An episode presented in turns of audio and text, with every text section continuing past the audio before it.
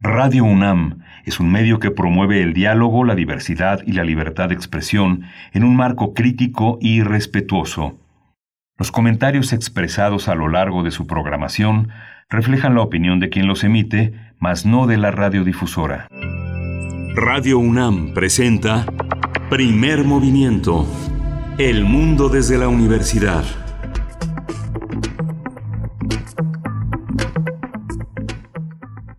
Hola, buenos días. Hoy es miércoles 13 de mayo y son las 7.05 de la mañana aquí en la Ciudad de México. Estamos transmitiendo a través de la tecnología de Radio UNAM y estamos eh, los conductores en esta ocasión transmitiendo desde nuestros domicilios en esta sana distancia, en este trabajo en casa que nos ha permitido pues salvar vidas, estar a salvo, estar a la disposición de un trabajo diario que es de primera importancia porque significa estar con ustedes, hacer comunidad, estar en el marco de un pensamiento universal, universitario, que es el de nuestra universidad. Buenos días, Berenice Camacho, ¿cómo estás?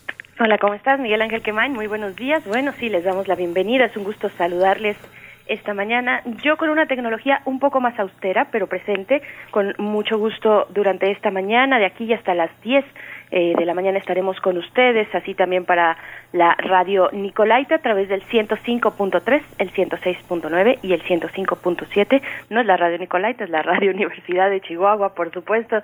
Saludos hasta Chihuahua y donde quiera que nos estén escuchando, bienvenidos, bienvenidas. Eh, pues hoy tendremos un día interesante que de por sí los días cada vez más pues presentan retos diferentes Miguel Ángel. Estamos en un punto crítico pues de el contagio de eh, las cifras oficiales pues señalan una ocupación eh, hospitalaria todavía bajo control, todavía en buenos números, así parece al menos desde las cifras oficiales. Y, y bueno, se debe mantener el resguardo, la sana distancia y todas las medidas de salud que ya que ya conocemos. Sin embargo, pues se empieza ya a difundir eh, por parte de las autoridades federales el concepto de la nueva normalidad. Se proyecta ya que en las siguientes eh, horas eh, el presidente y, y, bueno el gobierno federal eh, presente y dé a conocer el plan que el país seguirá para un perdón regreso progresivo progresivo, escalonado de las actividades, pero todavía no estamos en ese punto. Solamente creo que es importante iniciar esta mañana pues con esa reflexión de lo que puede significar, implicar para nuestras vidas la nueva normalidad. No regresaremos igual, no será la misma realidad ni la misma eh, forma de, de, de entender eh, pues la vida pública antes de COVID será distinto.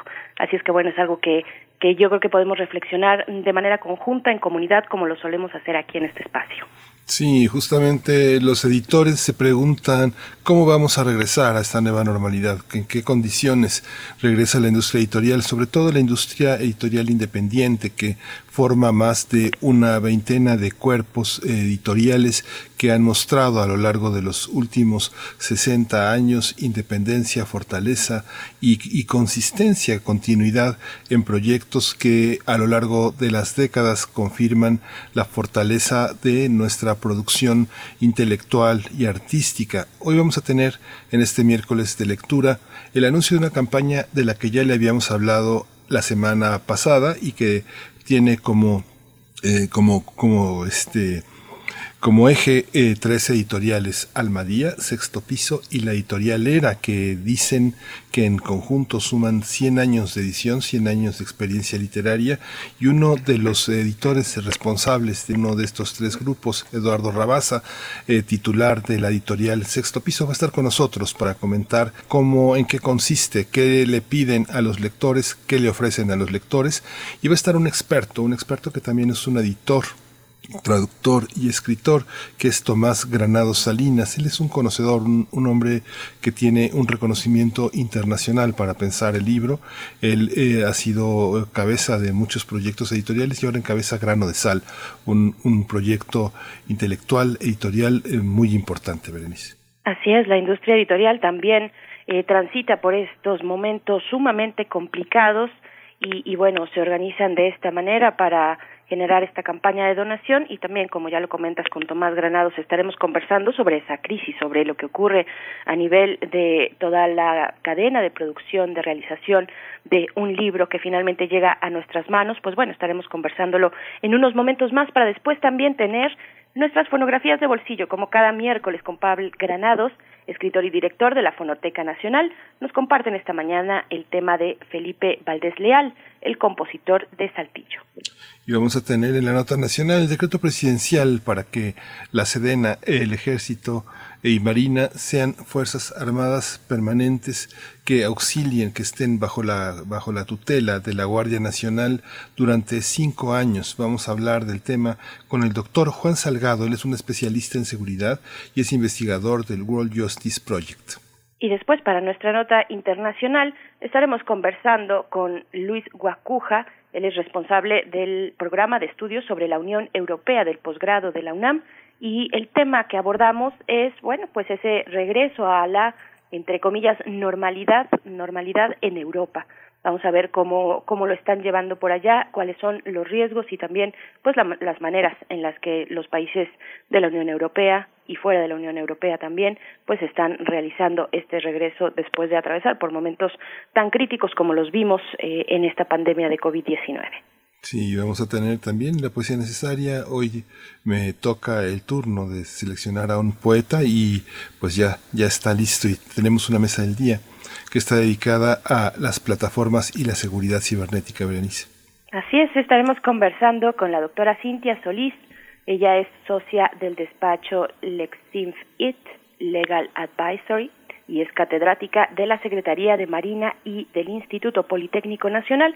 Con ella, como lo mencionas, hablaremos de las plataformas, las plataformas eh, digitales y la seguridad cibernética en esta era, en estos días de distancia social y de, y, de confinamiento, este gran confinamiento, pues bueno, cómo, cómo hay que cuidarnos, qué implica eh, eh, volcar nuestras vidas en una buena parte a través del espacio digital, pues bueno, lo estaremos conversando con ella y sus comentarios son muy bienvenidos para que nos hagan las observaciones eh, que deseen y también pues que comenten sobre estos temas y probablemente también su propia experiencia eh, para el caso de las plataformas digitales, pues bueno, en este momento que todos nos comunicamos en una buena medida a través de ese entorno digital, pues bueno, arroba P Movimiento en Twitter y Primer Movimiento UNAM en Facebook es la manera en la que nos podemos poner en contacto y hacer comunidad, Miguel Ángel. Sí, bueno, pues vamos a arrancar la primera, la primera, la primera hora de esta, de esta emisión. Vamos a estar, vamos a escuchar Vamos, estamos hoy bajo la tutela de Frida Saldívar, que es la productora de Primer Movimiento, y en los controles técnicos está Arturo González. Y vamos a arrancar con la primera música del día, que es de Le Vocal Collective, o no.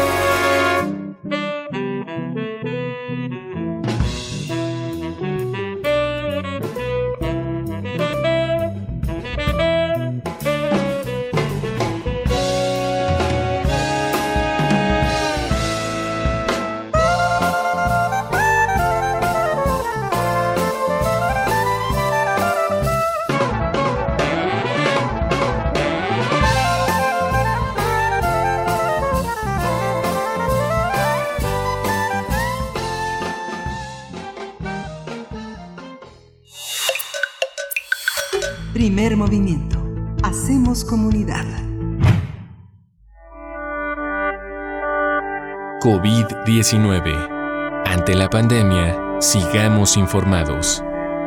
Radio UNAM. En información nacional acerca del corte informativo cotidiano sobre la COVID-19, en abril de 2020 se perdieron 55.247 empleos formales por la crisis derivada de la pandemia del coronavirus SARS-CoV-2. De acuerdo con cifras del Instituto Mexicano del Seguro Social, esto representa una caída del 2.7%. La Comisión Económica para América Latina y el Caribe advirtió que la crisis derivada de la pandemia del nuevo coronavirus dejará en la región a más personas en condición de pobreza. En videoconferencia, Alicia Bárcena, secretaria ejecutiva de la CEPAL, estimó que en nuestro país 47.8% de la población estará en condiciones de pobreza. Ella previó que la pobreza extrema aumentará de 11.1% en 2019 a 15.9% en 2020 el presidente Andrés Manuel López Obrador anunció que esta mañana presentará el plan para regresar a una nueva normalidad. Se prevé que el mandatario explique el plan para reiniciar actividades económicas, sociales y académicas, cuáles son los municipios que reanudarán actividades al no presentar contagios y cuáles son los más afectados por la pandemia del coronavirus SARS-CoV-2. El presidente López Obrador dijo que tenemos que iniciar una etapa nueva con otros procedimientos, otros métodos, con otras actitudes, con otros comportamientos, pero ya vamos a regresar a la nueva normalidad. En el, caso de los estados, Coahuila se sumó a Baja California, Puebla, Jalisco, Michoacán y Tamaulipas, que señalaron hace algunos días que los estudiantes en todos los niveles educativos no regresarán a los recintos escolares el próximo primero de junio.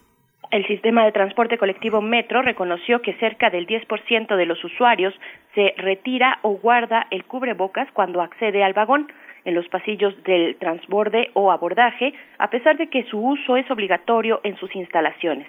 Mediante su cuenta de Twitter, el Metro señaló que esto significa que alrededor de 126.500 usuarios no respeta esta medida. Sí, en Sonora la Dirección de Transporte de la entidad determinó que no, no le, negará el servicio a los usuarios que no utilicen el cubrebocas, a pesar de que no es una medida que garantice científicamente la protección frente al coronavirus. De acuerdo con el informe técnico de la COVID-19 ofrecido ayer por las autoridades de salud, el número de decesos aumentó a 3.926 mientras que los casos confirmados se incrementaron a 38.324 y el de casos sospechosos a 22.980. En Estados Unidos, Anthony Fauci, el principal consejero médico del presidente Donald Trump, advirtió ayer eh, de serias consecuencias si se levanta de forma prematura el confinamiento decretado por la pandemia del coronavirus. Eh, las regiones que ignoren las directrices sobre cuándo es un reinicio de actividades, pero existen, eh, están en una en la cuerda floja, pues existe un riesgo de provocar un brote que no se pueda controlar. Así es, para eh, por parte de Japón, pues este país prohibió cualquier tipo de viaje a México, a nuestro país, y otros 12 países debido a los altos índices de contagio del nuevo coronavirus reportados fuera del archipiélago. Las autoridades japonesas también han prohibido el ingreso de personas procedentes de 87 países. La Organización Panamericana de la Salud pues, está preocupada por el crecimiento de casos en Brasil. Marcos Espinal, director del Departamento de Enfermedades Transmisibles y Análisis de la Salud de la OPS, hizo un llamado a las autoridades brasileñas para seguir implementando medidas que contengan el avance de la pandemia. La Comisión Económica para América Latina y el Caribe pidió ayer la implementación de forma inmediata de un ingreso básico para 215 millones de personas que se estima estarán en situación de pobreza por los efectos de la pandemia. Esta cifra representa el 34.7% de la población regional. Ayer eh, Facebook eh, se, se, declaró en defensa de la verdad contra las noticias falsas en sus redes de la que es dueña, que son Instagram y WhatsApp, eliminando cerca de 2.5 millones de mensajes que venden de forma irregular una serie de, eh, de instrumentos para supuestamente evitar el SARS-CoV-2.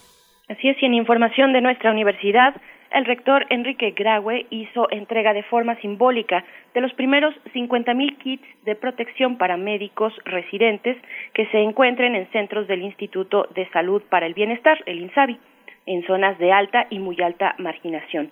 En reunión a distancia con integrantes de la Junta de Coordinación Política de la Cámara de Diputados, Graue Vigers dijo que sin la salud de los residentes, el sistema nacional mexicano colapsaría. Por su parte, la presidenta de la Academia Nacional de Medicina de México, Teresita Corona Vázquez, dijo que es necesario, enfatizó la necesidad de proteger a los trabajadores de la salud, pues eh, de infecciones, pues ellos representan el 23% de la, este, de la población que protege a, a los ciudadanos. Eso lo dijo de acuerdo con la Secretaría de Salud.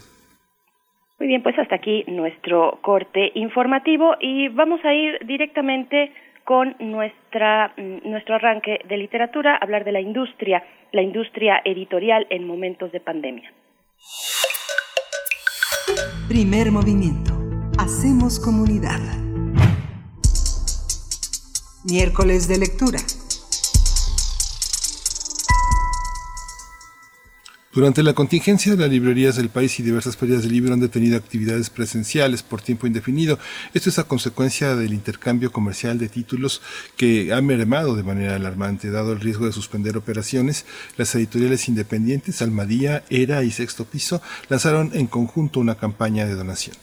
La edición independiente en México y en el mundo se ha caracterizado por el riesgo, la innovación y el desafío a gustos y convenciones.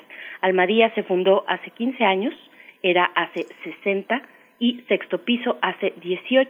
Entre las tres casas suman casi un siglo de edición independiente en peligro de desaparecer. La campaña de donación adquiere sentido si se toman en cuenta elementos que posibiliten los, los, proyectos editoriales, es decir, personal asalariado, regalías, renta, impuestos, entre otras obligaciones, y para ello es indispensable el papel de los lectores dentro de la cadena del libro. Las tres editoriales han diseñado un sitio web dependientes de lectores, así se titula, como ventana común para sus contenidos. Además, como actividad paralela se realizará la feria Dependientes de Lectores, una serie de charlas virtuales distribuidas a lo largo de mayo en torno a la literatura y diversas experiencias resultantes pues del aislamiento que estamos todos y todas viviendo. Participarán escritores publicados en las tres casas editoriales como Alberto Chimal, Karina Sosa, Brenda Navarro, Antonio Ortuño, Fernanda Melchor, entre otros varios más. Sí, vamos a tener, ya tenemos ya en la línea a Eduardo Rabasa, él es escritor, traductor y es editor también en Sexto Piso. Después va, a estar con nosotros también en la línea Tomás Granado Salinas, pero queremos abrir con Eduardo Rabasa para que nos cuente cómo eh, organizaron, cómo se unieron, qué, qué mecanismo hace posible que tres editoriales eh, como las que presentamos hace un momento se unan para defender que no se rompa esta cadena de libro. Eduardo, buenos días. Gracias por estar con nosotros. No, al contrario, muchas gracias por la invitación. Gracias, muchas gracias Eduardo. Pues bueno, coméntanos por favor de este esfuerzo eh, que realizan estas tres editoriales independientes, cuál es el panorama que están enfrentando esta adversidad, pues después de que se cerraron tantas actividades, ferias, eh, librerías eh, están cerradas, en fin, ¿cómo lo están viendo? Sí, bueno, pues es una situación muy difícil, pero evidentemente no es propia del sector del libro, del mundo del libro, sino es una internacional, bueno, incluso mundial en algún sentido, pues por lo que ya saben, ¿no? Por el cierre de la actividad económica, que sí, en efecto, en el caso de los libros, pues afecta principalmente a través del cierre de librerías y de la cancelación de ferias de libros, o sea, nada más en el tiempo que va ya se cancelaron pues la Feria del Libro y la Rosa de la justamente, que es bastante importante, la de Jalapa, la de León, o sea, entonces pues se, corta esa, esa posibilidad de acercar los libros a los, a los lectores, pues que es de lo que vivimos básicamente, ¿no? Entonces, este, la idea de, de hacer esta esta campaña, esta alianza con, con Almadía y con Era, bueno, y con Sexto Piso por parte nuestra, yo creo que para mí tiene como dos grandes ejes. Uno es que son tres editoriales que si somos muy distintos en cuanto a catálogo y en cuanto a perfil, en cuanto a muchas eh, particularidades que definen a cada una, al mismo tiempo tenemos muchas afinidades en cuanto a la concepción de pues del oficio editorial, de apostar por libros que quizá de pronto no tienen un impacto comercial tan fuerte, pero creemos que son apuestas culturales, literarias importantes. Creo que eso nos, nos vincula fuertemente a las tres casas editoriales, además de una amistad bastante entrañable de, de hace varios años. Pero por otro lado, creo que hay una realidad económica que compartimos, que en el sentido de del tamaño y de las dificultades que, enfrentamos con, la situación actual, porque Por ejemplo, si pensamos en, editoriales de mayor tamaño como los grandes grupos editoriales, ellos seguramente eh, están atravesando dificultades también, pero tienen otra lógica económica, tienen acceso a otro tipo de recursos, pertenecen a estos grandes grupos multimedia, entonces creo que están mejor equipados económicamente para sortear la, la crisis. Y también empresas editoriales un poco más pequeñas que las nuestras, eh, muchas veces buenísimas, pero de pronto tienen operaciones un poquito más reducidas o economías más caseras incluso a veces, ¿no? Cuando la, no sé, la, oficina está en casa de alguno de los editores, cosas así. En cambio, yo creo que eh, el reto que enfrentamos era al de nosotros que por un tamaño mediano que podríamos llamar, pues tenemos muchísimas obligaciones justo de renta, de nómina, de regalías, de pagos de derechos, etcétera, eh, que pues obviamente, aunque los ingresos están cayendo prácticamente a cero con, con la realidad de la de la pandemia, pues los gastos no, ¿no? Entonces, este, pues entre los tres nos tenemos a pensar en formas de, hacer frente a esto, pues sobre todo para, para pasar el temporal y pues para poder seguir adelante una vez que pase todo esto. Claro. Oye, Eduardo, eh, eh, una petición así a los lectores, así como tan directa, eh, significa que tienen identificados a los lectores que pueden sacar a flote a estas tres editoriales, lo saben, y qué les ofrecen, qué, qué le ofrecen al público lector una vez que tengan la posibilidad de ser rescatados por ellos? Pues básicamente continuar con lo que hemos hecho, eh, pues como decían ahorita ustedes en la, en la introducción, Almadía hace 15 años, nosotros hace 18 y era hace 60, ¿no? O sea, era realmente una muy, muy importante institución en la industria editorial mexicana y casi que, que eh, hispanoparlante, creo yo. Entonces, pues sería eso, nos ofrecerían la posibilidad de continuar publicando libros de calidad, construyendo un catálogo, eh, acercando pues tanto clásicos como voces jóvenes a, a, los lectores, es decir, como pues sí, continuar con esta especie de tradición literaria que se deposita en los catálogos de, de las empresas editoriales, ¿no? Eduardo, ¿qué, ¿qué, vamos a encontrar en el sitio que han diseñado de manera conjunta ustedes tres, las tres editoriales, dependientes de lectores.mx? ¿Qué va a ocurrir ahí o qué está, qué está ocurriendo ya? Pues mira, la campaña tiene dos grandes ejes de momento, porque además la idea es que esto sea como la punta de lanza para una alianza eh, duradera, ¿no? O sea, que digamos que la crisis nos, nos haya llevado a, cristalizar esto que quizá llevamos un tiempo ya hablando, pero pues que no se termine cuando termine la el punto más álgido de la crisis, ¿no? Pero bueno, de momento tiene dos grandes ejes. Uno es la campaña de de donadora, donde pues tiene, en efecto pedimos a los lectores, que quieran evidentemente este, su apoyo con, con donaciones, pues para hacer frente a esto que, que les comentábamos. Y lo otro también lo que ustedes ya comentaron al principio, una feria del libro virtual, pues visto que obviamente no nos podemos reunir eh, físicamente, donde hay pues, diversas charlas y mesas temáticas. La verdad es que el, el, el, cartel está eh, buenísimo, está, hoy hay una con Brenda Navarro, Liliana Colán, Jorge Boni, por ahí otra con Emiliano Monge, Antonio Ortuño y Fernanda Melchor, está también Saldaña París, Alejandra Costamaña, o la verdad es que el, el, el, listado de autores y autoras que participan en la feria es maravilloso, entonces pues de momento serían estos dos ejes, ¿no? La campaña de donadora, donde pues solicitamos su amable apoyo y la feria libro virtual, pues para estar hablando de temas literarios y de todo esto que estamos viviendo, pues como les digo, con autores y autoras de primerísimo nivel. Eduardo, para, despedir la conversación, quisiera hacerte una última pregunta. ¿Qué pasó con la Asociación de Editores Independientes, donde había más de dos decenas de, editores de, pues, de gran solvencia y de gran credibilidad asociados? Eh, ya, ¿Ya no están dentro de esa organización? Esa organización que tenía su feria de libro normalmente cada año, este, ¿ya, ya no se cuenta con ello? Eh, mira, la verdad es que nosotros no hace tiempo dejamos de, formar parte, entonces no, no te sabría responder a la pregunta es, sé que en la Feria de Guadalajara sí sigue habiendo un stand colectivo de la AMI, entonces yo me imagino que continúan con, con la alianza y con las actividades, pero no te podría precisar exactamente en qué punto se encuentra la verdad. Ok, pues, pues eh, sí, sí, sí, perdón. No, no, adelante, Miguel No, no, no, despedí.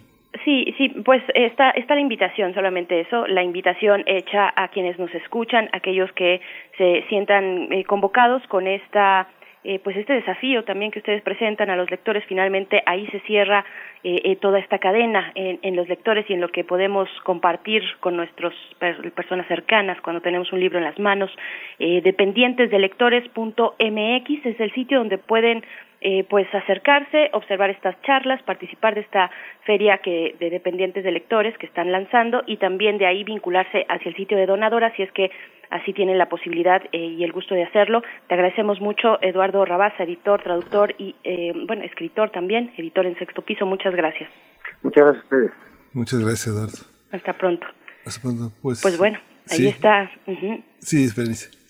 Sí, pues eh, complicado lo que está ocurriendo en tantos sectores eh, de producción y en este caso lo que nos convoca que es la industria editorial Miguel Ángel en unos momentos más pues seguiremos con esta charla. Son las siete con treinta minutos de la mañana de este miércoles 13 de mayo y, y pues bueno estamos observando este estos no solamente de este grupo, de estos tres grupos editoriales que ahora se unen y vamos a ver cómo resuelven también una vez que pase pues este temporal, este momento complicado, eh, si hay algún tipo de convenio y de fusión un poco más allá de la crisis, pero bueno, estamos viendo eh, lo que varias casas editoriales pues piden y sufren también para eh, sostener, sostenerse como proyectos, lo cual implica también sostener a muchas familias, el sustento de muchas familias en este país, ¿no? Sí, ya está en la línea Tomás Granados Salinas.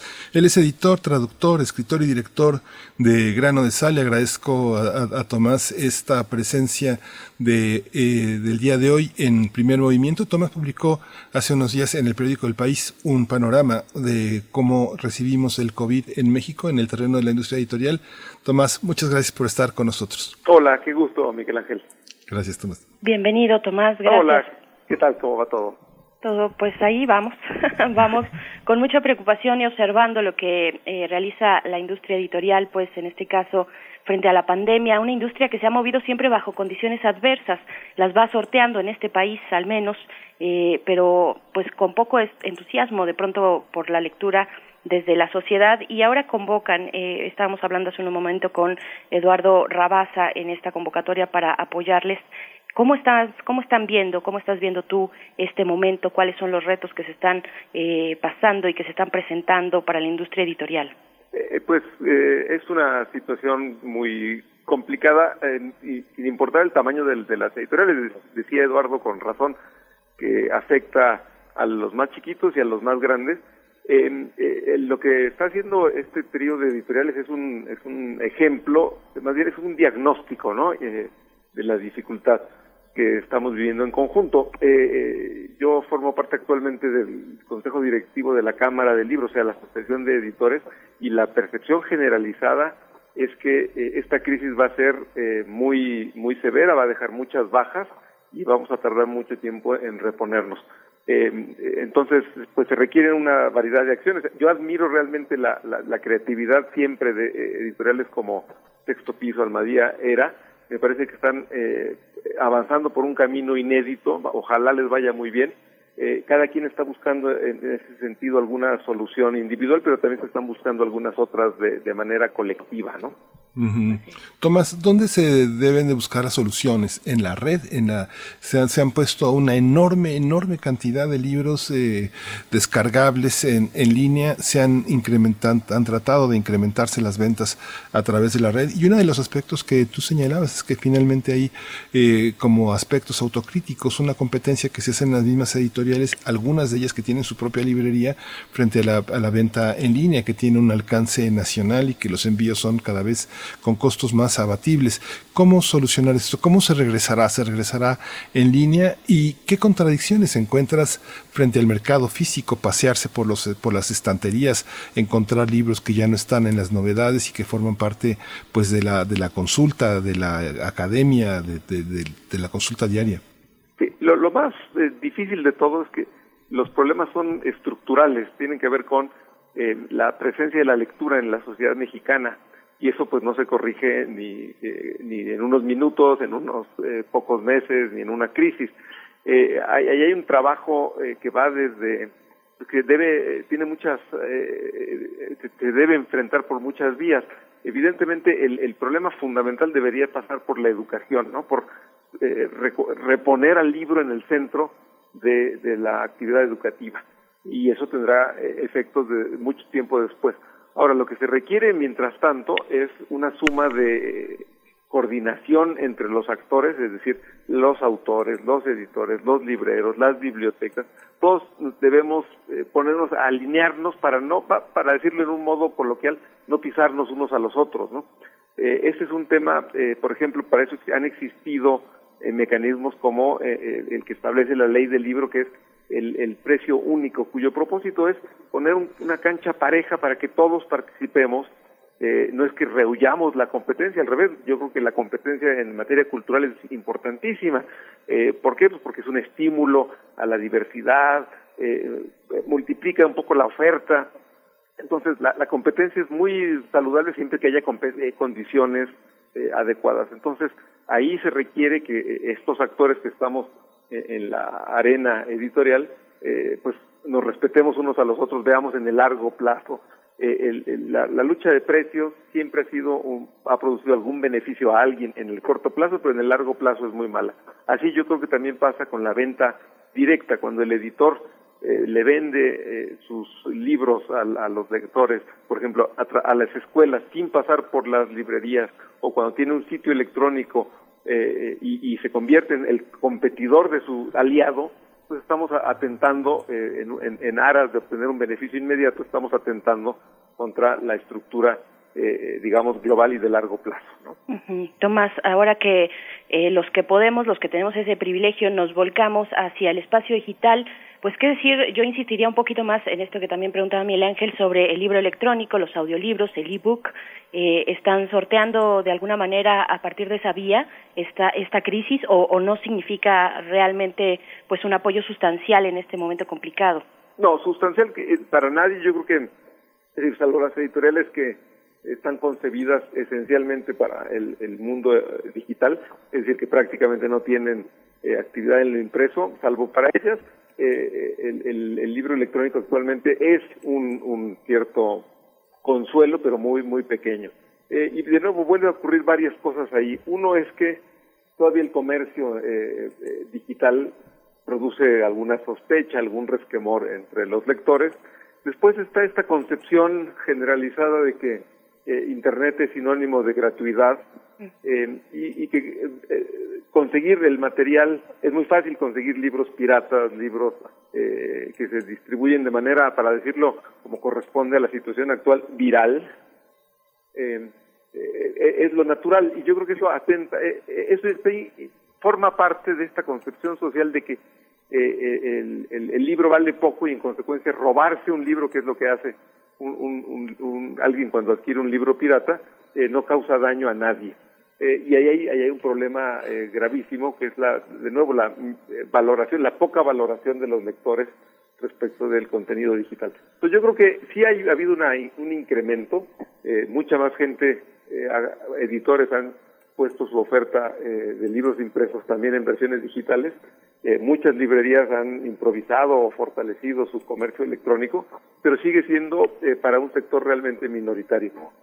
yo creo que va a haber un, efecto positivo eh, en esto una vez que pase la pandemia, pero en este momento sigue siendo realmente un, factor muy pequeño para la magnitud de la crisis.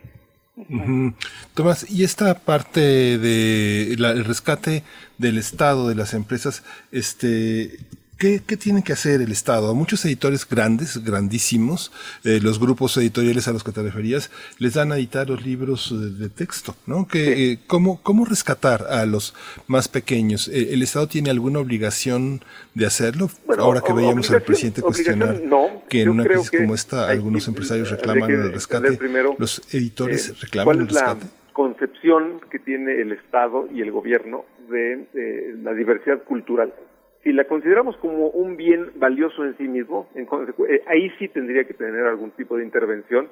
Eh, la otra opción es que el Estado diga, bueno, la cultura es una manifestación de la sociedad y que la sociedad haga lo que pueda, ¿no? Eh, si, pero si, si creemos, eh, como yo creo, que la bibliodiversidad es un valor, entonces sí se requeriría algún tipo de acción. No, no, no de, eh, no, no de caridad, ¿no? Sino de eh, eh, que responda a esta concepción más profunda del valor de la diversidad cultural.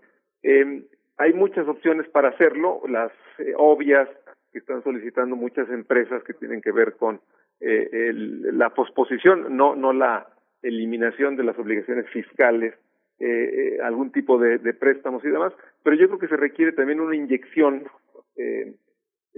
estrictamente de compra de libros y yo creo que eso podría además tener el beneficio de que esos libros pueden nutrir las bibliotecas.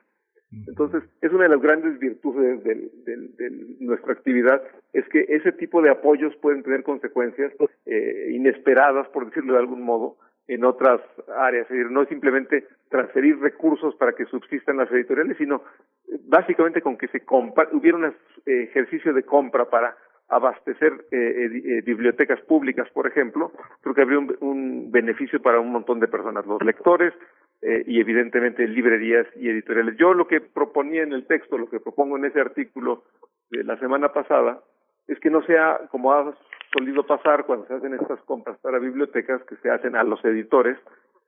yo lo que sugiero en este momento es que se haga a través de las librerías para que toda la cadena del libro tenga este posible beneficio, ¿no? Tomás Granados, eh, por mi parte una última pregunta sobre pues el futuro, un poco lo que se puede empezar a vislumbrar ya en los meses cercanos ante las dificultades, bueno, el cierre de fronteras, eh, no el cierre de fronteras porque no hay una frontera cerrada, pero sí hay una disminución del, del flujo de comercio de materias primas, incluso de papel.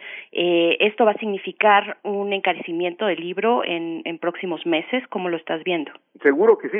De entrada, eh, más allá de, de estas restricciones eh, digamos que de facto van a ocurrir la del comercio internacional eh, el, el eh, y el efecto de la devaluación que ya estamos experimentando eh, va a ser importante. Prácticamente todo el papel ya sea que se produzca aquí o se importe pues se cotiza en dólares no entonces va a haber ahí una consecuencia inevitable. Hay un cambio por lo menos un 20% sobre el costo de la materia prima más importante eh, para el libro impreso. Entonces, sí va a haber ese, esa consecuencia y si a eso agregamos que es probable que se pierdan eh, librerías, pues entonces se va a reducir el, el, número de espacios donde se pueden poner los libros a la venta, en consecuencia es previsible que haya tirajes más cortos, en consecuencia el costo unitario de los libros sea más caro y en consecuencia los precios también suban. Entonces, eh, eh un poco, eh, sin ser catastrofista, se viene una eh, secuela de efectos después de que pase la, pandemia estrictamente, ¿no? Tomás, para cerrar esta conversación, nada más quisiera que nos invitaras. Hoy vas a tener una conversación con Nicolás Collar, que es el titular de Dharma Books, a través de eh, Metabooks, Metabooks MX, que es una, una especie de oficina filial para América Latina de la Feria de Frankfurt, tratando de difundir los, los panoramas de la edición independiente y de la bibliodiversidad. Cuéntanos en qué consiste la conversación de hoy, que es miércoles 13 de mayo a las 11.30 horas vía, vía digital a través de una transmisión que va a estar en línea. Sí, un poco, eh, eh, eh la, la, intención es eh, compartir angustias, yo creo que tiene un componente ahí psicoanalítico importante, mm. pero también iniciar las acciones desde la actividad privada, es decir, aquí hay dos editoriales pequeñas, independientes, eh, vamos a intercambiar opiniones sobre cómo vemos la situación, qué, qué prevemos que se puede hacer para, para salir de, este, de esta coyuntura. Pero me parece más importante el rol de una entidad como Metabooks.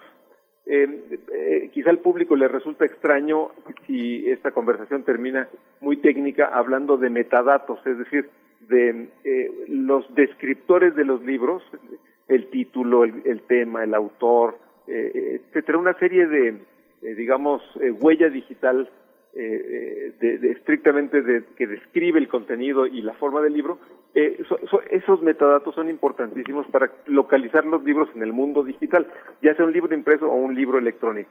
Entonces, eh, se instaló en México hace apenas unos meses esta entidad que se llama Metabook, que va a ayudar a darle fuerza eh, en, en, cuanto a la información a la industria del libro en México. Entonces, me parece muy relevante que eh, eh, se profesionalice, mejore las condiciones técnicas y, profesionales de la industria del libro en México y Metabooks, que a eso se dedica, además está organizando este pequeño ciclo de conferencias, con, bueno, de charlas con libreros, editores de distinta eh, ralea, ¿no? Claro. Eh, Tomás, eh, ¿cuándo, bueno, a qué hora las coordenadas para poder eh, escucharles? Once y media eh, de la mañana, eh, en el sitio, hay un, un, un, canal de YouTube de Metabooks, ahí lo pueden localizar, vamos a conversar Nicolás Cuellar y yo. Perfecto pues te agradecemos mucho, Tomás Granado Salinas, editor, traductor, escritor y director de Grano de Sal. Bueno, también, por supuesto, la invitación a acercarse a este editorial, observar su catálogo, disfrutarlo también. Eh, te mandamos un fuerte abrazo y, por supuesto, que estaremos muy pendientes de lo que ocurre a, este nivel en la industria editorial de la que formas parte, con muchos otros eh, compañeros y compañeras entrañables en toda la cadena de producción del libro, todo lo que tiene que ver hasta que llega a nuestras manos. Muchas gracias. Y de la que forma parte, seguramente, los radio escuchas de primer movimiento porque son el destino de estas editoriales independientes, ¿no? sí. Así es, así es. Gracias, Tomás. Gracias. Gracias. Muchas gracias. Bien, pues nos vamos a ir con algo de música. Esto está a cargo de María Gadú. La canción es Shimbalaye.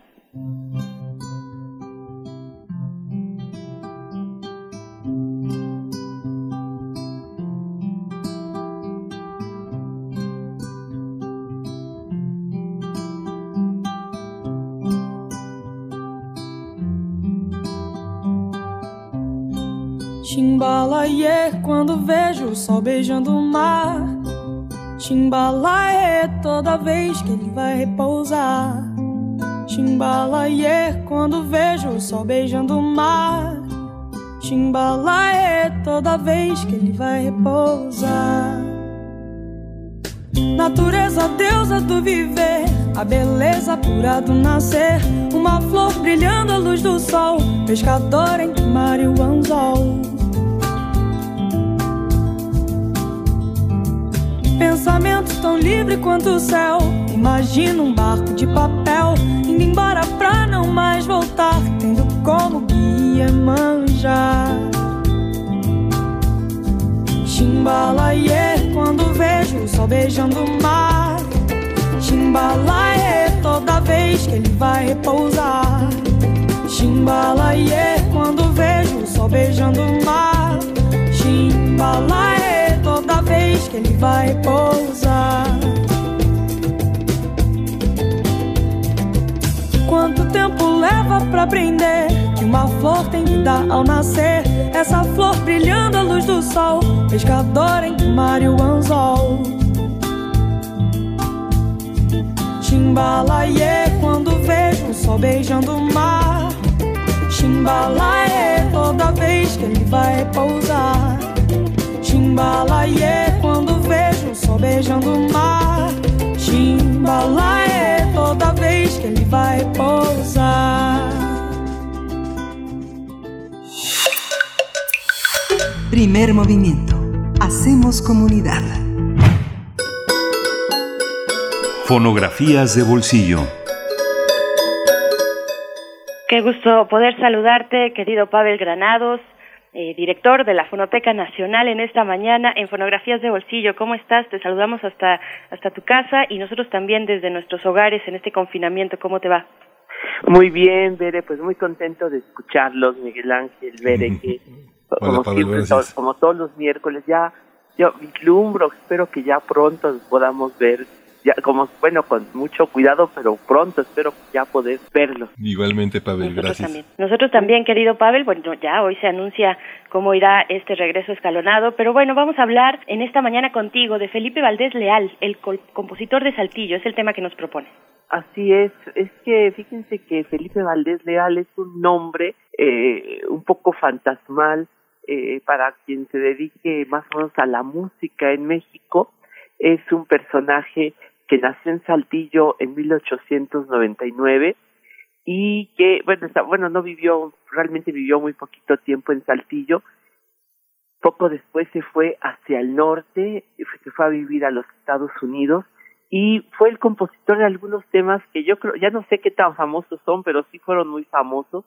Allá en los años 20, allá en los años 30, se, se caracterizó por haber hecho primero canciones mexicanas, corridos, posteriormente bolero, y después no que haya dejado de lado su vocación de compositor porque toda la vida fue un gran compositor, pero después se dedicó a la promoción musical. Entonces voy a decir rapidísimo como qué temas compuso, pero eh, eh, canciones que le, grabaron, por ejemplo, personas como Tintán y Marcelo, esa canción de Échale un quinto al piano, o después las canciones Mis ojos me denuncian, que fue un bolero muy famoso, eh, o por ejemplo una canción ranchera que fue famosísima hace un año, fueron canciones de don Felipe Valdés Leal. Allá hay una serie de enigmas porque desafortunadamente en los años 20 pues había muy poco control en los derechos de autor, sin embargo, don Felipe Valdés Leal fue quien verdaderamente registró un corrido muy famoso que se canta, se cantaba y creo que se sigue cantando, que se llamaba el corrido de Lucio Vázquez, volaron los pavos reales para la Sierra Mojada, que es un municipio de allá de Coahuila, eh, un, una redada, era una, pues sí, una, eh, lo, lo, le engañaron sus amigos y lo mataron a Lucio Vázquez saliendo de una cantina. Entonces hay muchísimas versiones de, de este corrido. Eh, don, don Felipe Valdés Leal fue director artístico de algunas compañías en los Estados Unidos, primero en la Broadway, ahí en los años 20, y después en la marca Columbia en los años 30. Pero en algún momento, fíjense ustedes, ustedes saben que no los, platicado, los he platicado, que cuando llegó la Revolución Mexicana se dejaron de hacer discos en México durante mucho tiempo. La marca Columbia grabó discos de 1905 a 1910 aquí en nuestro país y después con la Revolución la marca se fue, pas, hubieron que tuvo, tuvo que tuvieron que pasar 37 años antes de que la marca Columbia volviera a México. De 1910 a 1947 no grabaron discos en México, sino que llevaban los, a los artistas a los Estados Unidos. Entonces, los dueños de la Columbia, cuando decidieron volver a México, llamaron a don Felipe Valdés Leal para que instalara esta marca en nuestro país. A don Felipe se le ocurrió traer a una serie de artistas para eh, activar esta marca y les voy a decir nada más a quienes descubrió don Felipe. Fue el descubridor de Tintán y Marcelo, él los contrató para hacer discos, fue el, descubridor de los Panchos, él también los contrató para hacer discos en 1948, eh, fue el descubridor de algunos compositores a los que contrató, no nada más como compositores, sino a cantar, que son José Alfredo Jiménez, José Ángel Espinosa Ferrusquilla y Cuco Sánchez. Fue después el descubridor, porque él lo escuchó y lo llevó a la Columbia de Javier Solís. Así que es un hombre pues muy importante, pero que se ha quedado un poco atrás de la desafortunadamente ese nombre ha quedado un poco eh, pues eh, fantasmal ha quedado esa figura detrás de tantos, de tantos, tantos eh, nombres, ¿no? Fue de algún modo quien impulsó a la Sonora Santanera, el que impulsó, eh, ¿se acuerdan de la cumbia? Porque él fue los que impulsó esta de la pollera colorada que llegó en los 60.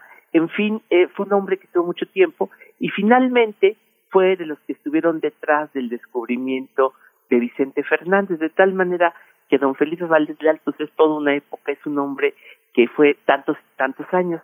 ¿Qué les traje ahora para eh, hablar un poquito de la música y de las fonografías en torno a don Felipe Valdés Leal? Bueno, pues hizo muchas canciones, muchos corridos, hizo muchos boleros, eh, yo creo que se cuentan por cientos.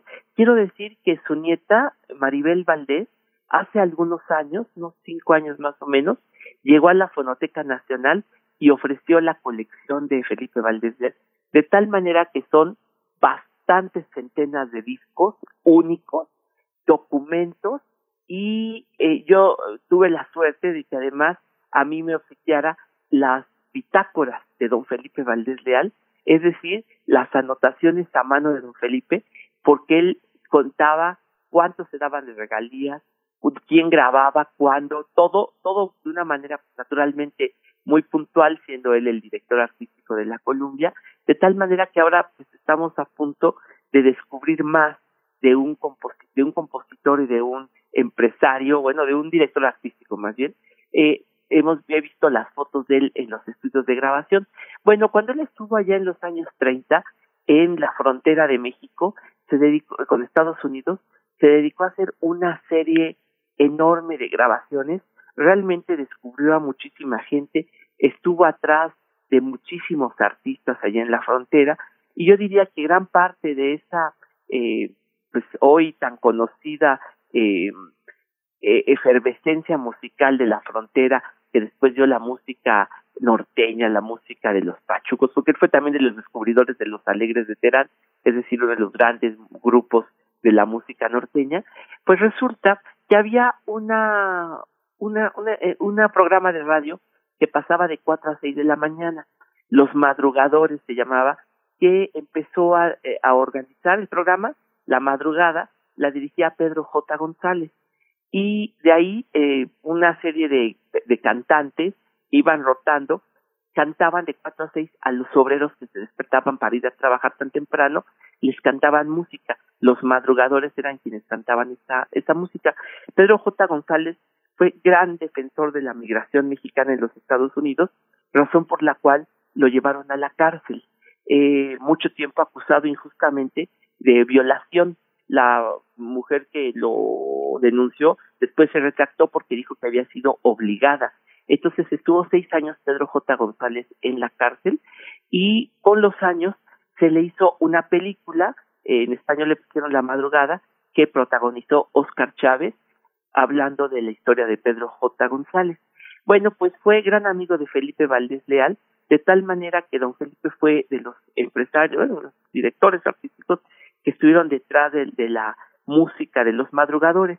Eh, don Felipe, junto con Pedro J. González, eh, los hermanos Sánchez, que eran quienes estaban en este grupo de los madrugadores, hicieron esta canción que vamos a escuchar, que las les traje, que es el corrido de eh, Joaquín Murrieta, que Joaquín Murrieta amerita una hora de, conversación, pero es aquel supuesto chileno que estuvo en, en, en, en California, a quien la, la policía migratoria mató a su fronteriza, mató a su esposa, a su familia y él se dedicó entonces a matar norteamericanos.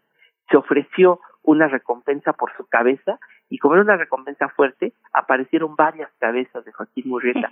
Hay una obra de teatro que hizo Pablo Neruda sobre Joaquín Murrieta, es un hombre legendario en la frontera y Felipe Valdés Leal le hizo este corrido que le grabaron los madrugadores allá en 1937. Eso es lo que traje ahorita.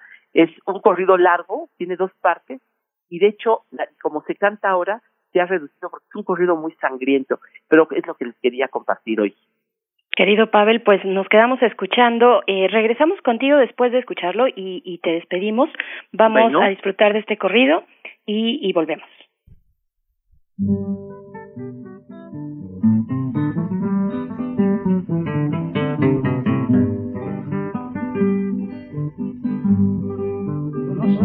Soy americano, pero comprendo el inglés. Yo lo aprendí con mi hermano, al derecho y al revés. A cualquier americano, luego temblará mis pies. Cuando apenas era un niño, huérfano a mí me dejaron. Nadie me hizo ni un cariño, a mi hermano lo mataron, ni a mi esposa Carmelita, cobardes la asesinaron.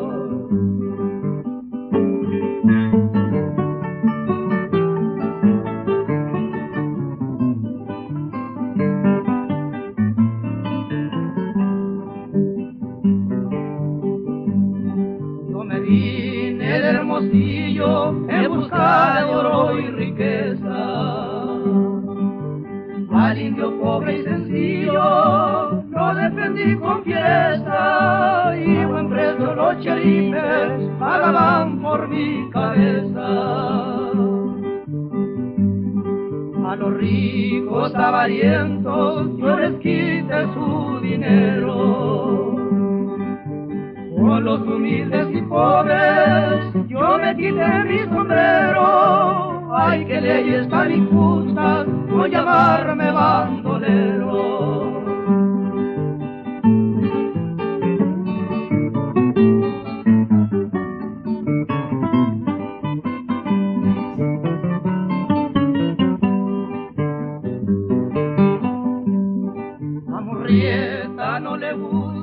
no. Bien, pues ahí está eh, la propuesta que nos compartes esta mañana, querido Pavel. ¿Qué, qué personaje y qué importante para la música, para la difusión, para que llegasen a nuestros oídos, pues estas grandes bandas, estos grandes intérpretes. Estamos, eh, pues hablando de Felipe Valdés Leal, que sí se ha desdibujado, pues de la historia, de esta historia importante de la música en nuestro país, ¿no? Así es, pues estamos en eso, porque estamos también trabajando para darle más cuerpo a este personaje tan importante. Fíjate que cuando le hicimos un homenaje, su nieta nos llevó, llegó con su armónica, porque don Pipe Leal componía sus canciones con su armónica. Entonces fue un hombre pues, muy querido por cantidad, te puedo decir muchísimos nombres de artistas que salieron del trabajo que él hizo, que estuvieron tan cercanos a él y que pues lo admiraron muchísimo, ¿no? Así es. Pues querido Pavel, te mandamos un abrazo, te agradecemos mucho. Nos dicen por acá que, que, que nos hables en algún momento de radionovelas en México de la época de oro que, que están escuchando Calimán y que es fascinante, así es que Ah, bueno, ya claro. hasta peticiones tenemos. No, pues ya les cuento de la historia de cómo llegaron las radionovelas a México. Fantástico. Te abrazamos, te queremos y ojalá pronto nos podamos ver, Pavel. Y Miguel Eh, Ángel, nos danos encontramos pronto. Sí, Pavel, gracias. Despedimos también a la radio Nicolaita, que ya, eh, a la radio de Universidad de Chihuahua, que nos escuchamos mañana de 7 a 8 de la mañana y de 6 a 7, y pues nos vamos a la siguiente hora de primer movimiento, quédese con nosotros. Síguenos en redes sociales. Encuéntranos en Facebook como Primer Movimiento y en Twitter como arroba PMovimiento. Hagamos comunidad.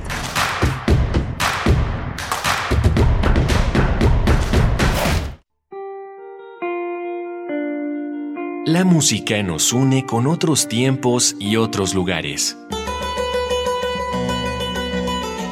Cada género nos transporta a un sitio en la historia y en el mundo. Acércate a los puntos cardinales. Escucha los ritmos de la humanidad con Mundofonías.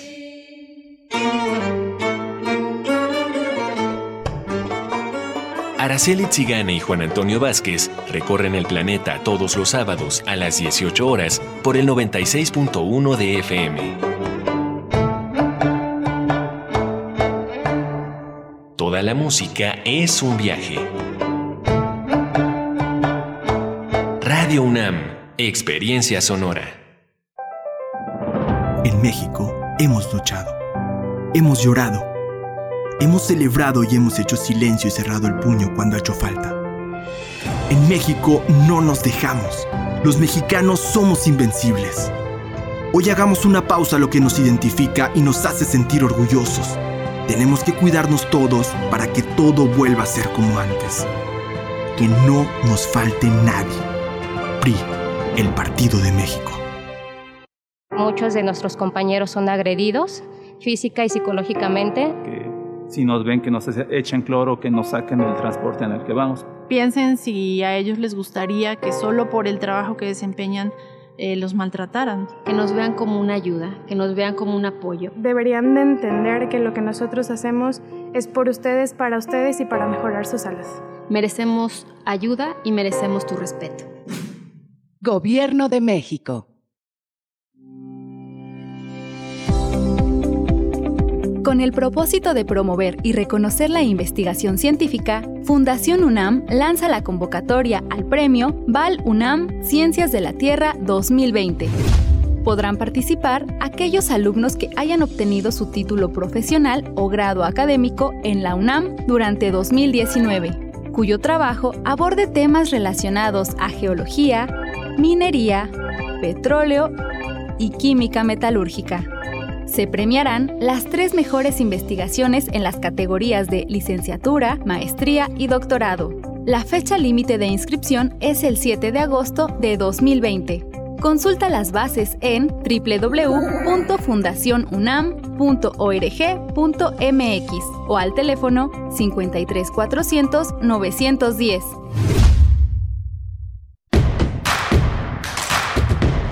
Encuentra la música de primer movimiento día a día en el Spotify de Radio UNAM y agréganos a tus favoritos.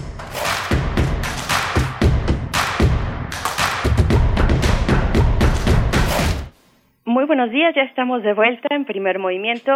Son las 8 de la mañana con cuatro minutos, es la hora del centro del Valle de México, desde donde transmitimos a distintos puntos de la República en este miércoles 13 de mayo. Me da mucho gusto saludar a la radio Nicolaita en el 104.3, llegamos hasta Morelia en un esfuerzo conjunto de estas dos radiodifusoras universitarias y pues agradecemos a la Universidad Michoacana de San Nicolás de Hidalgo que eh, podamos llegar hasta sus hogares allá en Morelia. Coméntenos en redes sociales, Morelia, cómo la están pasando en este momento de confinamiento y donde sea que nos estén escuchando también están abiertas las redes para poder leerles, compartir experiencias de estos momentos complicados para todos, de estas formas distintas de llevar a cabo la rutina, pues que ahora se anuncia como una nueva normalidad a la que regresaremos, no, no de la manera en la que pues ya teníamos configuradas nuestras actividades, sino de una manera distinta. No vamos a regresar a la misma realidad, sino que construiremos una manera distinta de comunicarnos. Y pues bueno, yo soy Berenice Camacho y junto con todo el equipo, pues les agradecemos su escucha. Saludo a mi compañero Miguel Ángel Quemain. ¿Estás por ahí, Miguel Ángel? Hola, buenos días. Estamos aquí en, eh, también a la distancia. Le damos la los buenos días a la radio Nicolaita allá en Morelia, Michoacán, pero también en las redes que están a disposición de todos los que están ahora frente a las pantallas en sus hogares siguiendo las transmisiones de las diferentes opciones que la radio matutina les ofrece y que ofrecen las universidades que pues son quienes sostienen gran parte del mundo eh, intelectual, del mundo académico, de la docencia, de miles y miles de alumnos que se incorporan todos los días a sus clases en todos los niveles educativos. Hay una coincidencia, como se los dijimos esta mañana, en que no habrá un regreso en muchos estados eh, a, la, a las clases, entre ellos Michoacán. el gobernador Aureoles declaró que pues no están eh, dispuestos a enfrentar un rebrote en esta entidad que ha tenido varias bajas y varios casos también. Y bueno, hay un regreso, como señala mi compañera Bernice Camacho, un nuevo regreso a esto que se llama también en Europa la nueva normalidad y en la que justamente la prensa europea, los, los grandes medios señalan que muchos filósofos, muchos pensadores se equivocaron al menospreciar el alcance de la pandemia en sus inicios y tuvimos un inicio justamente de programa, la primera hora de primer movimiento estuvo dedicada a reflexionar sobre la industria editorial, el impacto que tiene en el libro frente a una enorme cantidad de PDFs, de EPUBs, eh, que circulan en las redes para dar cuenta de una, un proceso de lectura a través de las pantallas, sino de los objetos, libros, los, el papel, las grandes ediciones, la, la, belleza de un objeto que nos ha acompañado pues ya desde muchos siglos eh, hasta, hasta nuestros días, Berenice. Así es, se modifica también eh, el futuro y el presente, por supuesto, de la industria editorial en nuestro país. Y pues bueno, presentábamos con ustedes en la primera hora para aquellos que, que apenas sintonizan esta campaña de donadora de tres editoriales muy importantes de nuestro país, era Editorial Sexto Piso y Almadía, que se congregan en el sitio dependientesdelectores.mx, ahí también están sus redes sociales y en, y en las de primer movimiento también eh, lanzamos ahí esta pues apoyamos en esta en esta convocatoria para que ustedes puedan eh, tener acceso es editorial Ed Sexto Piso, arroba Ed Sexto Piso, ahí lo pueden encontrar. Pero bueno, dependientes de lectores se meten a ese sitio y, podrán eh, dirigirse a todos los contenidos que tienen estas tres editoriales, pues que ante la emergencia se han congregado de esa manera para eh, buscar el apoyo de sus lectores, de sus lectores y que es, como decía eh, Tomás Granados, pues un, diagnóstico de lo que está ocurriendo eh, en la industria editorial, un diagnóstico lo que nos presenta esta campaña de estas tres casas editoriales. Y pues bueno, agradecemos también, agradecemos a quienes nos escriben en redes sociales. Alfonso de Albarcos ya está por aquí, está R. Guillermo, está Milena Guerrero, saludos Milena. Miguel Ángel G. Mirán presente todas las mañanas, Flechador del Sol, Abel Arevalo también nos acompaña y pues bueno, a todos ustedes, muchas gracias. También a Noar Luna, que nos diga, Noar, ¿dónde estás escuchando Calimán? Por favor, coméntanos, eh, ahora que los acabas a cuento con, eh, con nuestro querido Pavel Granados, pues bueno, está en nuestras redes sociales, arroba P Movimiento en Twitter, Primer Movimiento UNAM en Facebook, para que puedan hacernos llegar sus comentarios. Y pues vamos a ir con recomendaciones culturales que no vimos en la mañana en el corte eh, que hacemos todos los días de la eh, situación de la COVID-19, vamos a hacer algunas recomendaciones eh, culturales. Dirección de Danza de la UNAM impulsa la mediateca digital como parte de sus estrategias para difundir la danza en sus distintos géneros. En esta ocasión hay una, hay una descargable de visualizable, Risco, Rasco y las Flores, que los coreógrafos María Isabel Rangel y Jorge Motel montan un espectáculo que justamente cuestiona la diferentes posibilidades de la danza y el espacio. Hay un interés particular en lo intuitivo, en la cotidianidad, en la política y el tiempo, y tiene un sitio, tiene un subsitio que está, que se llama mediatecadanzaunam.mx, y ahí va a encontrar un acervo del que está Risco, Rasco y las Flores, que vale la pena ver el día de hoy, pero vale la pena asomarse a todo lo que tiene la mediateca. Hablábamos con Mariana Gándara de la Cátedra Verma sobre cómo, cómo, cómo se ha construido toda una manera de mirar las artes escénicas a través de lo digital. Por supuesto, de verdad que lo comparto en lo personal, es eh, estoy asombrada de la cantidad de esfuerzos que se han realizado desde la UNAM en general y también desde la Coordinación de Difusión Cultural para sacar esos contenidos y adaptarlos, algunos ya estaban adaptados, pero otros eh, darles esta modalidad digital eh, y llenar de contenidos, de verdad es impresionante el trabajo que está haciendo la universidad, eh, pues para acompañarnos en este confinamiento, para llevarnos cultura, para llevarnos ciencia también, en fin, para mantenernos comunicados y haciendo comunidad en estos momentos. Y también otras recomendaciones de la Filmoteca. La Filmoteca de la UNAM se une a la campaña Cultura UNAM en Casa y abre su acervo de películas en su micrositio Cine en Línea, nueva temporada. Esta, en esta ocasión vamos a recomendar de todos modos Juan Te Llamas de Marcela Fernández Violante, dirigida, eh, bueno, fue eh, publicada en 1974, protagonizada por Jorge Rusek, Juan Ferrara y Rocío Brambila. La película es una visión analítica de uno de los conflictos menos tratados por la cinematografía nacional, que es el movimiento cristero. Así es que no se lo pierdan. De todos modos, Juan Te Llamas de Marcela Fernández Violante en la filmoteca.unam.mx. Ahí podrán encontrar este micrositio de cine en línea y buscar este acervo que se abre por parte de la Filmoteca de la UNAM, Miguel Ángel. y bueno, nos vamos a ir con música. Sí, con música. Así es, lo que vamos a escuchar ahora es de Gotham Project, la canción es Época.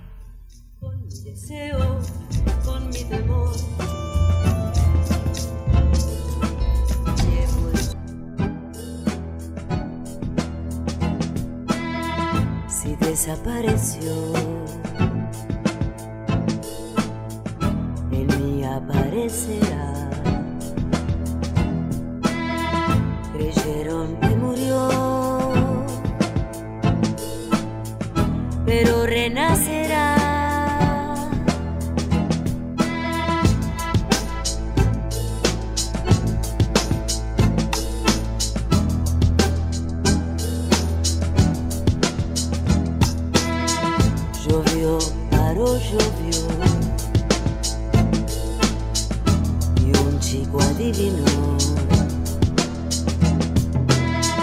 Oímos una voz tango, rumor de pañuelo blanco.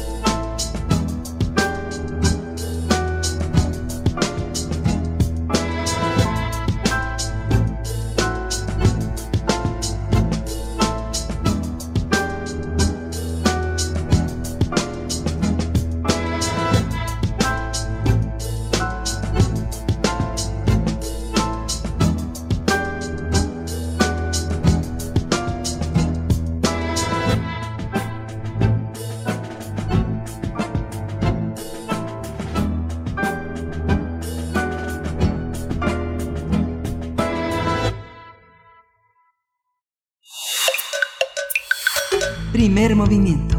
Hacemos comunidad. Nota nacional.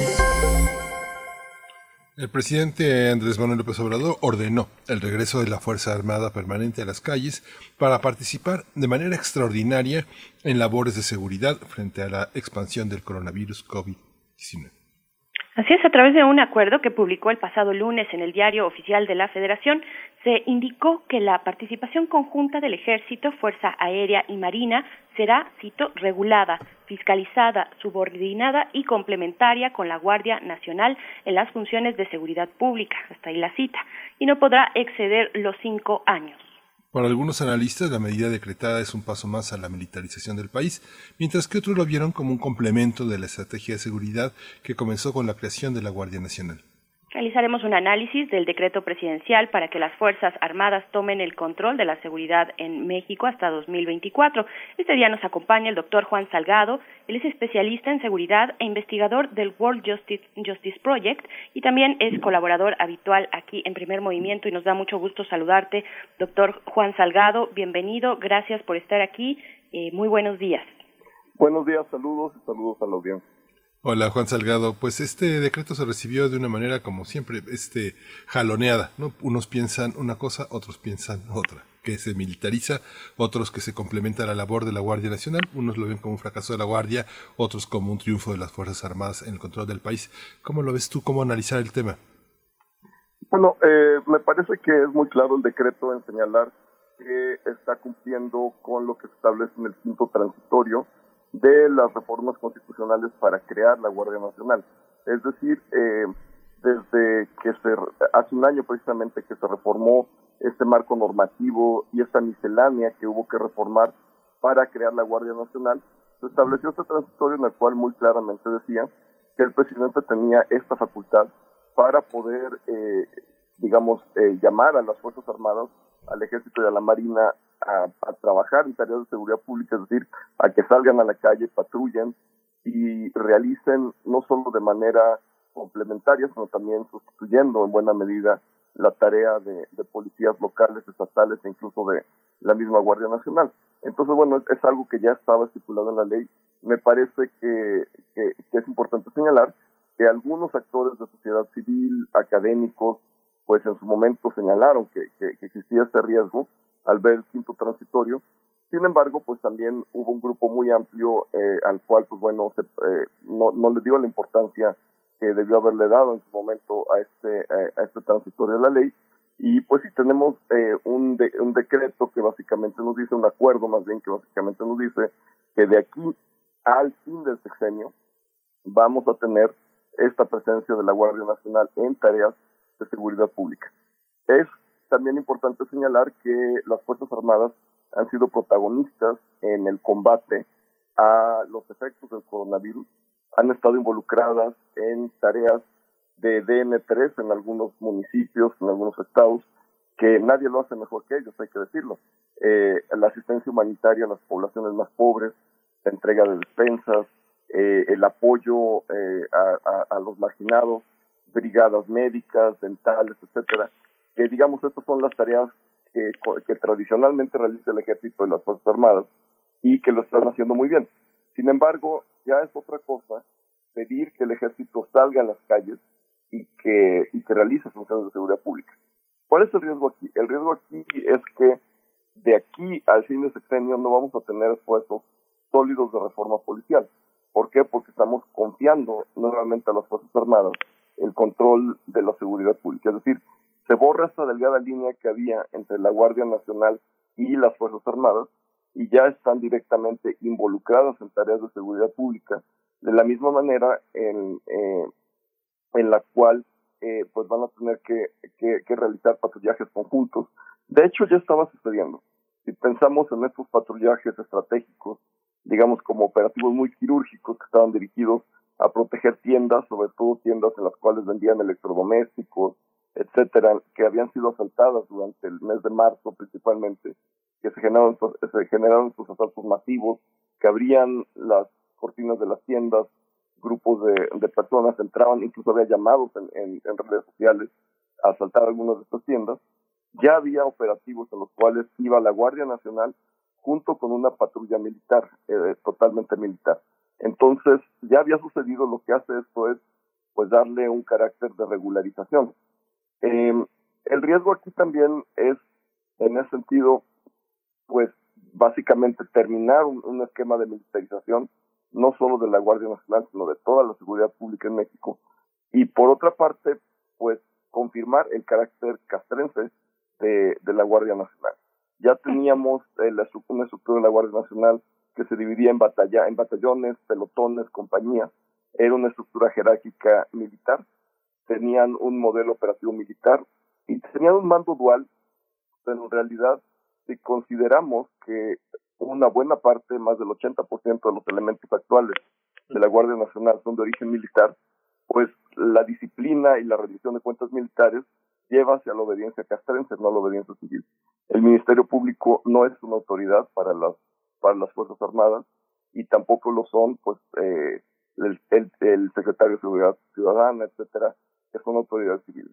Entonces sí es, es, es algo preocupante porque lleva hacia esta militarización al mismo tiempo que, a pesar de que nos dice que la participación debe ser extraordinaria, regulada, fiscalizada, subordinada y complementaria, no se establece en lo absoluto ningún mecanismo de rendición de cuentas de la autoridad militar hacia la autoridad civil. Tampoco se establecen mecanismos de fiscalización de la actuación de la, de, la autoridad militar. En ese sentido, tenemos un comunicado así de, de, llano un comunicado de la Comisión Nacional de Derechos Humanos diciendo que está preocupada por eh, la participación de la Guardia Nacional en tareas de seguridad pública, pero no es más que eso, es decir, no tenemos muchísimas más asideros para poder decir, a partir, digamos, de ese mecanismo de control civil, vamos a tener una supervisión efectiva de las Fuerzas Armadas que están en la calle, y eso sí es muy preocupante. Por supuesto. Eh, podemos, podemos, Juan Salgado, eh, entender que la Guardia Nacional, en tanto la Guardia Nacional se consolida, se organiza, se conforma, requiere de un apoyo, un apoyo que, pues, nadie más, supongo yo, dinos tú, que las Fuerzas Armadas pueden, eh, pueden, eh, pues, simbolizar o significar una manera a manera de ese bastón que apoye las actividades cotidianas de la Guardia Nacional es un poco es un poco digo que es un bastón que parece más eh, un, pesado lanzallamas, pero pero cómo cómo verlo desde esa perspectiva, qué es lo que necesita la Guardia Nacional en estos momentos respecto al camino que ha tomado ya para irse conformando, para tener esta eh, pues esta consolidación eh, para también ir revisando la cuestión de los mandos. ¿Cómo, cómo vemos esta situación? Eh, sí, en efecto, es una, una institución que está pues en plena transición, eh, aquellos elementos que vienen de la Policía Federal y está también pues en pleno, en el pleno proceso de consolidación de todos aquellos que están entrando y sus procesos internos están desarrollándose y está, digamos, en este proceso de necesario fortalecimiento porque es una institución naciente. En ese sentido, precisamente porque necesita consolidarse como una institución civil, que es lo que se prometió que iba a ser, requiere eh, fortalecer sus competencias civiles. Hay una emergencia allá afuera, eso, es importante decirlo. Vamos a tener, de acuerdo con Coneval, hasta 11 millones más en extrema pobreza en estos meses. Y esto significa, aunque no hay una relación directa entre pobreza y delincuencia, esto significa que hay por lo menos más motivos para delinquir y también pues muchos robos que pueden generarse por hambre. Si vamos a tener estar en México debajo de la línea de la pobreza, significa no poder conseguir la canasta básica, la canasta, la canasta básica con los ingresos propios. Esto significa que hay personas que van a tener pues más motivación para robar por hambre. Asimismo, pues tenemos ya una vez iniciada la Guardia Nacional, pues varios problemas de probidad entre sus miembros y hay que decirlo eh, que los casos que se han visto de corrupción que se están actualmente investigando no son casos en los cuales se han estado involucrados necesariamente los elementos civiles la Guardia Nacional, sino los elementos castrenses precisamente. Entonces, eh, digamos, es, estos casos que se conocen en el norte del país de, la, de, de elementos militares de la Guardia Nacional extorsionando a ciudadanos, amenazándolos con arrojarles una granada, los eh, eh, elementos de la Guardia Nacional, entre ellos uno que trabaja en, en, en precisamente en el órgano interno de control, que es, es, responsable de combatir la corrupción en la Guardia Nacional, se les ve comiendo con huachicoleros y, y bueno, tenemos otros casos que están siendo investigados por uso excesivo de la fuerza, por distintas violaciones serias a los derechos humanos. Entonces, es una institución, digamos, eh, que en la cual el ejército ha mostrado todas estas debilidades de probidad, pues sí es, es un poco, eh, es un poco, digamos, cuestionable decir que teniendo ya toda esta trayectoria, pues de manera eh, pues tan repentina se, se, determine que, el, que, que va a militarizarse todavía más la seguridad pública. Sobre todo, y esto sí me gusta enfatizarlo mucho, sin tener un mecanismo civil de control se remite en el acuerdo hacia una cuestión disciplinaria que es eh, la, digamos, dirimir al órgano interno de control los asuntos eh, de, de, de, de, irracionalidad en el uso de la fuerza, de, de, regularidad en la actuación de la Guardia Nacional. Sin embargo, eh, pues este órgano interno de control está encargado de hacerse cargo de faltas disciplinarias y sí es importante que el, el gobierno federal nos dé un mensaje de cómo va a controlar la actuación de la Guardia Nacional en las calles. Es decir, cómo vamos a asegurarnos que se va a respetar el debido proceso. Se le está dando facultades a la Guardia Nacional y a las autoridades militares de hacer actos de investigación. ¿Esto qué significa? Que vamos a tener a personal de las Fuerzas Armadas que están muy bien preparados para otras cosas, pero no para recibir denuncias, no para realizar eh, eh, entrevistas a testigos. Es muy distinto realizar una entrevista a testigo que interrogar. Es decir, la táctica militar lleva a, a una formación hacia el interrogatorio. Y esto, pues bueno, tiene evidentemente pues toda una carga de uso de la fuerza y también, eh, no quiero usar la palabra tortura, pero de distintos tipos de maltrato y de presión para obtener confesiones y para obtener declaraciones con testigos, con víctimas y con acusados. Entonces tenemos, estamos en un entorno muy complejo en el cual puede incrementar la incidencia delictiva en el país en el cual es importante considerar que quienes están robando por hambre también pueden ser víctimas de un, de un sistema económico complejo eh, en el momento que se quedan sin empleo porque tienen que robar. Y, esa sensibilidad no se espera de la policía actual que, tenemos, pero menos todavía de un grupo castrense que está acostumbrado a eliminar enemigos. Es decir, el ejército, la marina salen a la calle, consideran que hay un objetivo, y que ese objetivo se tiene que, que eliminar, porque esa es la lógica de, la, de una intervención militar, Y por otra parte, también es importante señalar en términos de debido proceso que al no tener formación en actos militares, en, en, actos, perdón, de investigación, los elementos militares, es casi natural que por la misma jerarquía, en lugar de buscar al Ministerio Público, que no es autoridad para ellos, busquen a su mando en ya sea un, almirante en, la Marina, ya sea un general en el Ejército, y que tengamos más detenciones irregulares, arbitrarias, que tengamos también más, más violaciones al debido proceso. Y en ese sentido, pues vamos a tener pues un sistema de justicia penal que no va a acabar de consolidarse, porque tenemos pues la participación de actores que no han sido formados como primer respondiente, que no conocen la cadena de custodia, que no saben resguardar una escena del delito, que no tienen, digamos, todas estas competencias en las cuales se ha formado la policía con todas sus deficiencias, pero se ha hecho en estos últimos ocho años y no se ha hecho con las Fuerzas Armadas.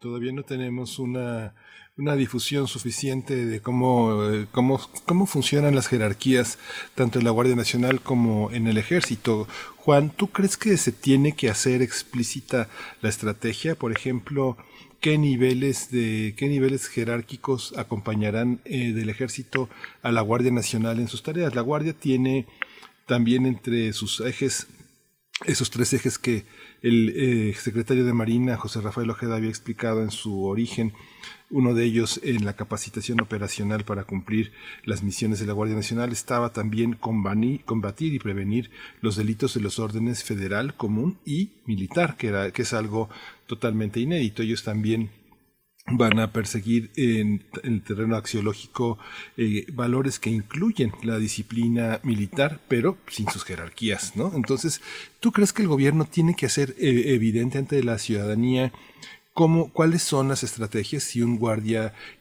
guardia, un guardia nacional interroga mientras que un eh, militar espera o eh, la presencia inhibitoria del delito eh, con, la, con, la, con el patrullaje forma parte de una estrategia que la ciudadanía tiene que, conocer. Te van a patrullar, te van a inhibir el delito, pero no te van a hacer nada. ¿Cómo tiene que operar en, esa, en ese aspecto la difusión y la comunicación con la ciudadanía, Juan? Bueno, eh, dadas las, las circunstancias, lo más pertinente sería tener una actuación diferenciada, es decir, tener aquellos elementos de Guardia Nacional que han tenido formación previa en eh, debido proceso, en eh, todos los actos de investigación para los cuales tiene que intervenir la policía, pues que estas personas estén en los operativos encargados de realizar eh, este contacto con la ciudadanía y todo lo que implique pues actos de molestia que se pueden generar a partir de una intervención policial. Entonces, digamos, tener a estas personas con este perfil encargadas de trabajar con la ciudadanía y tener a las Fuerzas Armadas y aquellos miembros de la Guardia Nacional que vienen de las Fuerzas Armadas y no tienen esta, este tipo de preparación para cuestiones tácticas. Digamos, yo pensaría que esa sería una, una respuesta lógica.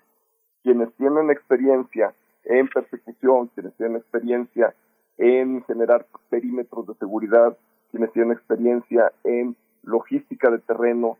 También es bien importante señalar que para el combate a la delincuencia organizada, en particular para los operativos antinarcóticos, pues la Marina y el Ejército tienen, eh, sobre todo los pelotones, tienen experiencia inigualable en términos de trabajar en áreas rurales, intervenir en la sierra, que es, algo que no sabe hacer la policía, porque, digamos, eh, las Fuerzas Armadas eh, en sus preparaciones antiguerrillas, etcétera, pues tienen esta formación para, para ir a la sierra, para entrar a, lugares de, acceso muy complicado. Y yo creo que una división natural sería hacer eso, permitir que las Fuerzas Armadas, de acuerdo a esta competencia que tienen para trabajar en el terreno, lo hagan y lo hagan bien y con su debida regulación y que al mismo tiempo pues la, las, las, las y los policías que tengan competencias, certificaciones para poder eh, realizar entrevistas a testigos,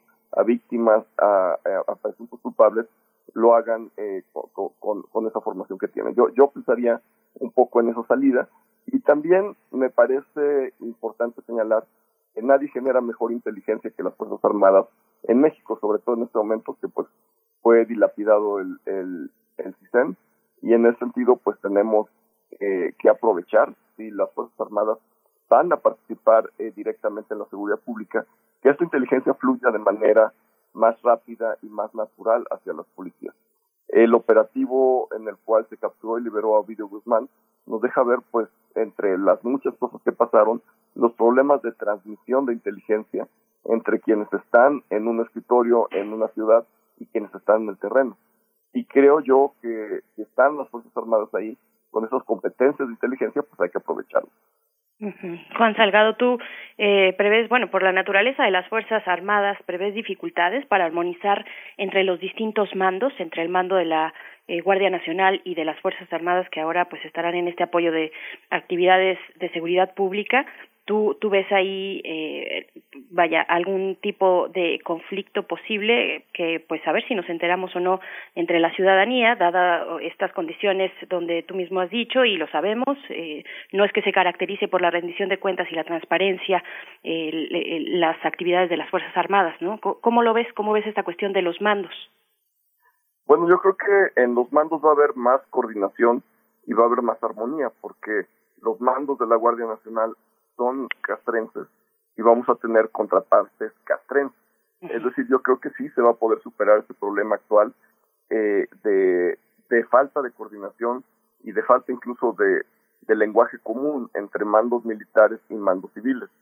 Eh, de por sí, pues la Secretaría de Seguridad Ciudadana ya está muy replegada, es decir, ya está, eh, advirtió que, que están, digamos, en, en, un papel secundario y en ese sentido, pues eh, quienes han prevalecido son los mandos y la lógica militar en la operación de la Guardia Nacional, pero actualmente pues ya se rompe totalmente esa barrera y en una, digamos, en un proceso disciplinado, jerárquico, como son las Fuerzas Armadas, pues los mandos de la Guardia Nacional, que ya son castrenses, pues se van a alinear con los, con los mandos eh, de las Fuerzas Armadas. En ese sentido, yo creo que, que, hay un, que es un proceso que va a ayudar, lejos de entorpecer en términos de, de, de, digamos, de lo táctico, de lo operativo, de lo logístico, que va a fluir mucho mejor. También es importante señalar que el acuerdo dice que tiene que ser una participación subsidiaria. En términos constitucionales, subsidiario significaría, en teoría, que las Fuerzas Armadas tendrían que actuar cuando la autoridad local esté rebasada. Entonces, si siguen esta lógica de la subsidiariedad, van a desplegar Fuerzas Armadas en conjunto con Guardia Nacional aquellos estados y aquellos municipios en los cuales haya una especie de alerta, es decir, que digan, eh, eh, qué sé yo, en Salvatierra, Guanajuato, que de pronto tienen un problema porque hay una serie de robos a comercios, porque lo que ya ha pasado también, que ciudadanos desrielan un tren para llevarse la comida, cosas así, y en ese sentido, pues va la Guardia Nacional junto con, con el Ejército.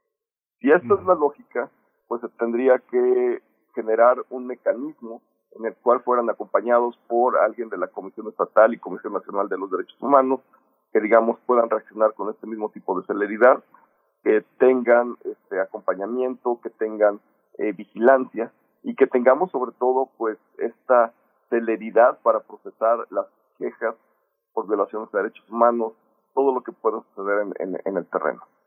Sí, pues Juan, muchísimas gracias. Juan Salgado, eh, especialista en seguridad, investigador del World Justice Project. Muchas gracias por estar esta mañana con nosotros. Es un tema que no termina. Vamos a estar cinco años con esta situación, así que habrá que analizar prestaciones, el impacto de la austeridad, las relaciones finalmente entre las jerarquías.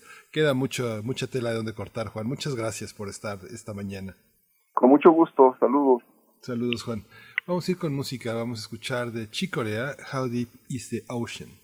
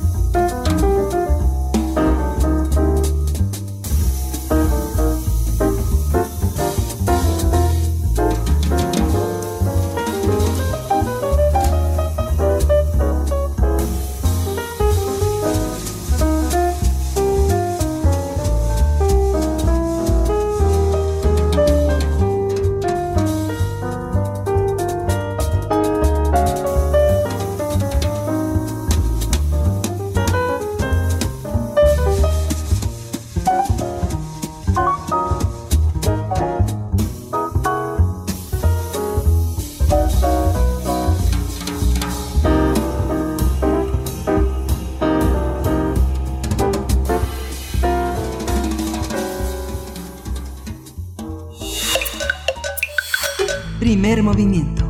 Hacemos comunidad. Nota Internacional.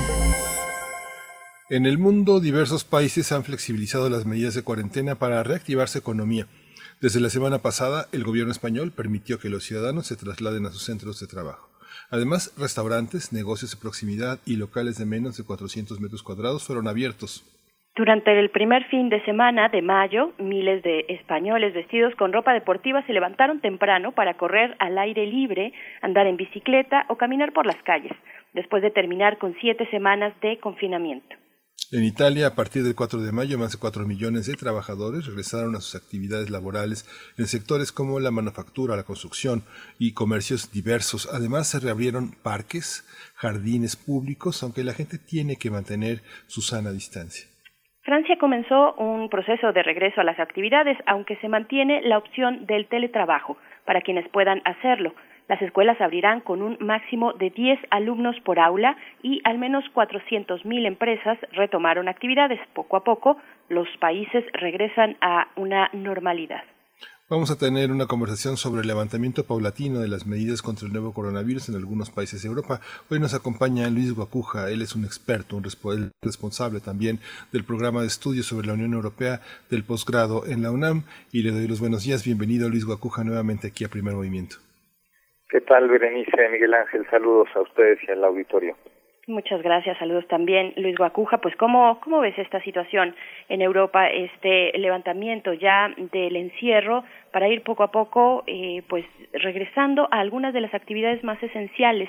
Algo que ya también no estamos viendo en nuestro país. Efectivamente, estamos en un momento todavía eh, complicado de, de la epidemia, de eh, la ocupación hospitalaria, pero que ya se empieza a prever, de hecho, desde esta mañana eh, en la conferencia matutina del presidente, pues ya se lanzan algunas eh, este plan, las las líneas que tendrá este plan de regreso a las actividades en una nueva normalidad. No es lo mismo, no regresaremos a la misma vida que teníamos antes de la pandemia. ¿Cómo lo estás viendo para Europa? bueno, hay, hay distintas distintas perspectivas para analizar el tema el tema europeo, eh, que ha cobrado este, este, virus, ha cobrado a 160 mil vidas en, en, Europa de manera diferenciada, aunque Italia, España de los países que han tenido más casos. Eh, en cuanto a la letalidad, bueno, pues han sido superadas por el Reino Unido, ¿no? Que tiene ya más fallecimientos por estas causas eh, que el resto de países de, de Europa. El Reino Unido que ahora tiene que enfrentarse a un un Brexit que no, no termina de ser eh, y ahora esta crisis que está pegando de manera particular a, al Reino Unido. Eh, y en medio de esto, pues bueno, la, Unión Europea ha tratado de tomar algunas medidas desde el mes pasado que van desde el punto de vista económico para fortalecer a la industria, a las empresas, ha, ha destinado también cantidades importantes de dinero vía financiamiento para el empleo se han tomado una serie de medidas que no ha sido fácil porque eh, en un principio cuando llega esta esta crisis pues hay una descoordinación eh, muy importante en Europa y poco a poco bueno se ha ido encarrilando digamos la, la idea de tener eh, algunas eh, soluciones comunes no justo hace hace un momento eh, la Comisión Europea ha anunciado una serie de medidas precisamente para eh, esta nueva normalidad, teniendo en vista que el verano se acerca en, en Europa y eh, están encaminadas, encaminadas estas medidas a la parte, eh, digamos, turística, ¿no? Porque evidentemente cada país está tomando sus medidas de manera diferenciada, algunos países como como mencionaron España, que dice, bueno, pues sí, ya empieza a permitir reuniones, de no más de 10 personas, pero en Bélgica es de no más de 4. Eh, España también ha dicho, bueno, sí, pero si vienen turistas, tienen que estar eh, dos semanas en cuarentena. Eh, en fin, eh, medidas que cada país está tomando en, en principio de manera eh, particular, Francia ya abriendo algunas tiendas y en algunos casos incluso de manera regional, ¿no? El mismo caso de Bélgica, que incluso en la misma ciudad de, de Bruselas, este, las medidas para el desconfinamiento son totalmente distintas, ¿no? Casi de una calle a otra en una hay que usar cubrebocas y en la otra no es necesario. En fin, el, lo que ha hecho hoy la, la Comisión Europea es eh, lanzar una, una idea justamente con, con, eh, con la previsión de que haya este eh, desconfinamiento escalonado de manera coordinada eh, y para atender lo que viene, que es el tema turístico, la afectación económica eh, va a ser muy importante, eh, ya lo está haciendo en todo el mundo, el verano para los europeos es sumamente importante y están previendo activar la economía por medio de, de estas medidas que favorezcan el turismo, pero siempre eh, se encuentra uno ante la disyuntiva empresarial y ya se vio una eh, controversia en España porque los vuelos que recién se empezaron a activar, bueno, pues estaban eh, llenísimos. La gente misma protestaba que no se respetaba esta eh, sana distancia, ¿no? Entonces es un es un tema eh, que de manera particular en Europa hay que observarlo porque en principio están o deben estar mucho más coordinados y se enfrentan además a una situación bastante peculiar, una posición de Alemania que está siendo muy reticente, no solo para la solución económica, sino también a, por ahí a, el, Tribunal Constitucional ha tomado una decisión que atenta contra los propios principios de la Unión Europea y la distribución de competencias, cuestionando el que el Banco Central Europeo eh, pueda adquirir deuda para establecer estos mecanismos de recuperación. ¿no? Entonces es un, eh, digamos, estamos viendo una parte eh, que tiene que ver con el desconfinamiento, el asunto es mucho más complejo y sobre todo lo que se viene y la amenaza que se cierne sobre una Europa que tiene un mercado común donde en principio está coordinado, si hay una libre circulación de bienes, servicios, capitales, y eh, eso es lo que hay que cuidar, que el mercado común eh, salga de este trance de manera saludable.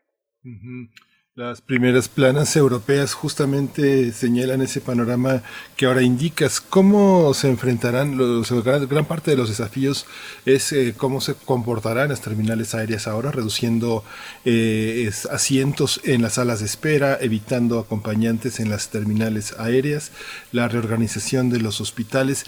Hay un, hay un panorama que enfrentarán las empresas europeas en su conjunto ante una negativa a la reducción de impuestos. ¿Cómo se espera económicamente la Europa de la normalización, la Europa del regreso frente al desarrollo de una economía con una enorme tasa de desempleos y con un crecimiento, pues, de lo que llaman en España las colas del hambre, ¿no? Sí, sí, ya las previsiones tampoco son muy halagüeñas para, para los países de, de la Unión Europea porque además los efectos son diferenciados, no todos los países tienen la misma capacidad de recuperación y en esto no se pueden tomar medidas aisladas, ¿no? Por ejemplo, ahora eh, este, en Noruega, que no es un país que pertenezca a la Unión Europea, pero ha tomado medidas que, se va a tomar del Fondo Soberano, que tiene que ver con el tema petrolero, para salir de, la crisis y ya lo solucionó con eso, ¿no? Pero estas medidas no se pueden tomar en todos los países, sobre todo en la Unión Europea. Se ha anunciado, por ejemplo, que KLM, eh, que KLM, la aerolínea eh, holandesa va, va, a ser apoyada por el gobierno de Países Bajos, quizá lo mismo Lufthansa en el caso de Alemania, pero esto que pareciera lógico en cualquier otra latitud, en Europa es muy peligroso, porque no tiene la misma capacidad Italia de, apoyar a, a, Italia o España de hacer lo mismo con Iberia, con las aerolíneas nacionales, y entonces esto eh, se traduce en un esquema de competencia desleal, no están habiendo las mismas condiciones y eh, en este sentido también debe haber una coordinación en el tema de los servicios, ¿no? Cuidar, por un lado, eh, sí, que, no haya nuevos brotes, que esto eh, vuelva a traducirse en una nueva ola de contagios, pero por otro lado ser muy cuidadosos en preservar justamente estas reglas que se han dado en la Unión Europea durante eh, décadas y que son, eh, digamos, el el, la supervivencia misma de la Unión Europea tiene que ver con el mercado único, con el mercado interior. Entonces, los gobiernos deben ser cuidadosos y la Unión Europea como tal también debe, debe cuidar que estos aspectos no afecten eh, al resto de Europa. O sea, esta medida que de España, que también nos puede parecer lógica, de bueno, vamos a poner en cuarentena todo el que llegue de fuera, bueno, pues eh, esto va a afectar el turismo, porque entonces alguien se va a pensar dos veces en ir a España si hay que estar de las vacaciones, ¿no? Si uno tiene un mes de vacaciones, pues la mitad del mes hay que estar en cuarentena cuando uno llega a España, entonces eh, esto afecta al sector de servicios, al sector turístico y, y todo lo que hay en medio, por supuesto que hay una amenaza eh, que se cierne eh, este hacia las, las empresas, hacia las aerolíneas, que muchas están a punto de la quiebra, y exigirles a las aerolíneas, bueno, sí, vas a empezar a, a tener vuelos, pero no vas a poder tener el, el, el avión lleno, ¿no? Tienes que guardar ciertas distancias, quizás los asientos del medio, no ocuparlos, en fin, eh, una serie de medidas que exigen que se haga de manera coordinada, eh, de manera especialmente coordinada, eh, más allá de toda la parte económica que está ahí fuera, esta posición alemana que también se ha rehusado Alemania a apostar por lo que se llaman los corona, coronabonos, ¿no? O sea, que, que la deuda que tiene España, que se afronte esto de manera mutualizada, de manera que se distribuye entre los distintos países de la Unión Europea y a la hora de pagar, pues que sea mucho más barato ese ese crédito, ¿no? Eh, Alemania ha sido reticente y por supuesto que esto le afecta a los países eh, que en principio se han visto más afectados, pero que tampoco tienen el, el potencial económico que tiene Alemania, ¿no? Pensemos en Italia o en España, donde esta crisis golpeó de manera inicial y de manera muy fuerte. Eh, ¿cómo, ¿Cómo también, hablando no solo de la Unión Europea, sino de Europa, de Europa en su conjunto, cómo se ve Rusia ahora que se coloca después de Estados Unidos, es el país con más contagios, es ya el segundo país en el mundo con más casos de coronavirus? ¿Cómo, cómo entender estas dinámicas también de eh, de, de, movilidad, de transporte, tanto aéreo como terrestre, cuando se tiene ahí a Rusia presente con esta situación adversa eh, y, bueno, con un también con un gobierno muy muy peculiar, el de Vladimir Putin, no, donde probablemente algunas de las medidas pues no se han tomado eh, con con la rigurosidad que se han eh, mostrado en otros países cómo ver a Rusia en este en este contexto donde el resto o una buena parte de, los países de Europa empiezan esta, este proceso o etapa de desconfinamiento. Sí, bueno, el caso de, Rusia es peculiar por varias razones. La primera, pues, eh, porque la información tampoco es que fluya de manera tan clara como en otras partes del mundo, ¿no? Hay mucha reticencia, mucha secrecía, pero bueno, pues ya al principio se decía que Rusia no tenía, ¿no? Eh, ningún caso y tal eh, por supuesto que tiene, ¿no? Y, va hacia, hacia arriba en el número de casos y fallecimientos. Y luego está la, la otra parte, que es la geopolítica, o cómo está precisamente jugando Rusia frente a, esta situación, donde va a propiciar también quizá un reacomodo en términos eh, eh, geopolíticos, la influencia de Rusia que está pretendiendo en, en, Europa, ¿no? Eh, esto se ve una oportunidad de descalabrar el proyecto eh, europeo. La misma Angela Merkel también el día de hoy ha anunciado que este ha sido víctima o de, de hackeos eh, que proceden, y ha sido afirmado, de, de Rusia, ¿no?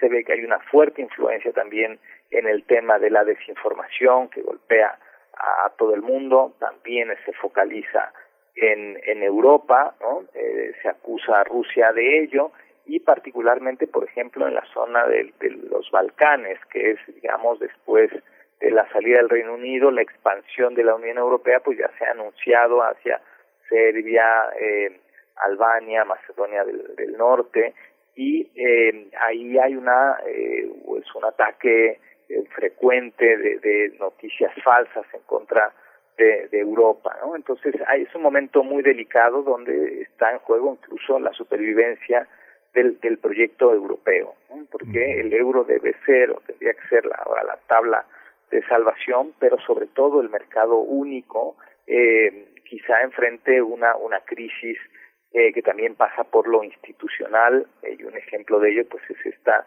determinación de la semana pasada del Tribunal eh, constitucional alemán que ha caído como un balde de agua fría para la, el esquema institucional en la Unión Europea y que amenaza al, proyecto comunitario cuando vemos que hay países con una fuerte reticencia, el caso de Polonia o de Hungría, ¿no? A quien se le ha citado que comparezca al, primer ministro para que explique ante la Unión Europea estas medidas extraordinarias que se han traducido en que se arrogue una serie de poderes excepcionales que eh, están más cerca del autoritario que de la emergencia. Sí, Luis, pues para cerrar esta conversación no puedo evitar hacerte una pregunta. Bueno, de los reporteros sin fronteras han hecho también un llamado a prevenir los ataques a, periodistas y a la libertad de expresión. Y bueno, Alemania es el laboratorio, como bien lo, bien lo dices, es el laboratorio que marca de alguna manera muchos de los rumbos que tiene Europa en este momento. Justamente esta Está eh, en Stuttgart hubo una manifestación eh, que terminó pacíficamente, pero hubo muchísimos ataques a la cobertura. El primero de mayo en Berlín terminó mal. Los alemanes que se caracterizan mucho por el sarcasmo han desarrollado un programa de parodia, Heute Show, que se dedica a parodiar las noticias del día y justamente los reporteros de Heute Show fueron muy atacados por una población que eh, no está de acuerdo cómo los periodistas y los medios cubren la pandemia. ¿Cuál es la situación de los medios? ¿Cómo ves tú que ves diariamente las primeras planas de la, de la prensa europea la situación mediática?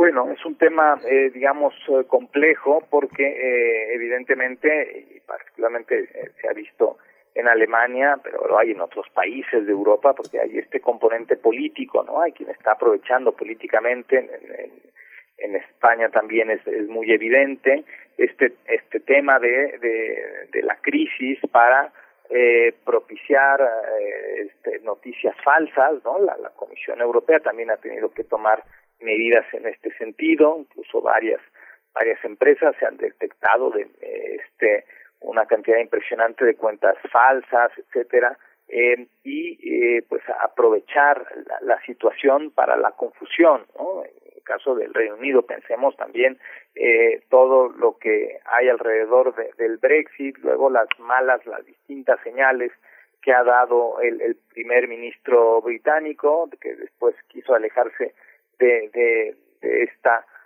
eh, emergencia y él mismo la padeció en, en, carne propia y ahora está en una crisis monumental frente también a las otras eh, regiones de, del Reino Unido, ¿no? Entonces, eh, pues es el, el papel de la prensa, de los medios de comunicación, pues es es muy importante porque hay una oleada de, de, de malas, de falsas noticias, ¿no? Y eh, y distinguir cuando hay un bombardeo de información al ciudadano que también está ávido justamente de esa información que le dé certezas, a veces la información lo deja más confundido, ¿no? Entonces saber distinguir para el ciudadano cuáles son las, las noticias verdaderas y útiles de las que están ya contaminadas o que son falsas o tergiversadas, pues los medios tienen una tarea aún más complicada y aún más importante en esta época. Pues bueno, estaremos atentos, Luis Guacuja, eh, sobre algo que, que ya también nos espera a nosotros, eh, cada, cada país con sus particularidades, pero finalmente lo que hemos visto desde China y después Europa, es finalmente un, un, panorama posible para nuestro propio país, para nuestra región. Y pues te agradecemos mucho esta conversación esta mañana. Volveremos contigo, si así nos lo permites, eh, en un futuro próximo para darle seguimiento. Muchas gracias. Con todo gusto. Y recordar que Europa ya pasó por mucho de lo que todavía nosotros no llegamos allá ahora, así que escuchar lo que nos dicen, porque como señalan, de pronto vienen del futuro, ¿no? O sea, unas semanas de ventaja eso nos tendría que ayudar para tomar mejores decisiones. Así es. Esa es la ventaja que si acaso podemos ver alguna dentro de esta pues trágico este trágico momento, una ventaja que debemos aprovechar, tener esa mirada hacia el futuro por un par de semanas. Te agradecemos y te mandamos un abrazo. Igualmente. Gracias. Pues ya nos vamos, quédese con nosotros, ya nos dieron las nueve, nos vemos en la próxima hora. Así es, hasta pronto, Radio Nicolaita, vamos al corte.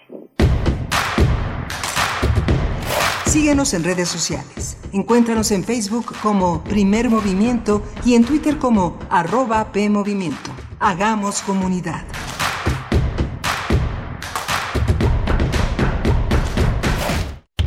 El distanciamiento social y el aislamiento son medidas necesarias para los tiempos que vivimos. Y donde el ocio aparece, la cultura llega a sanar.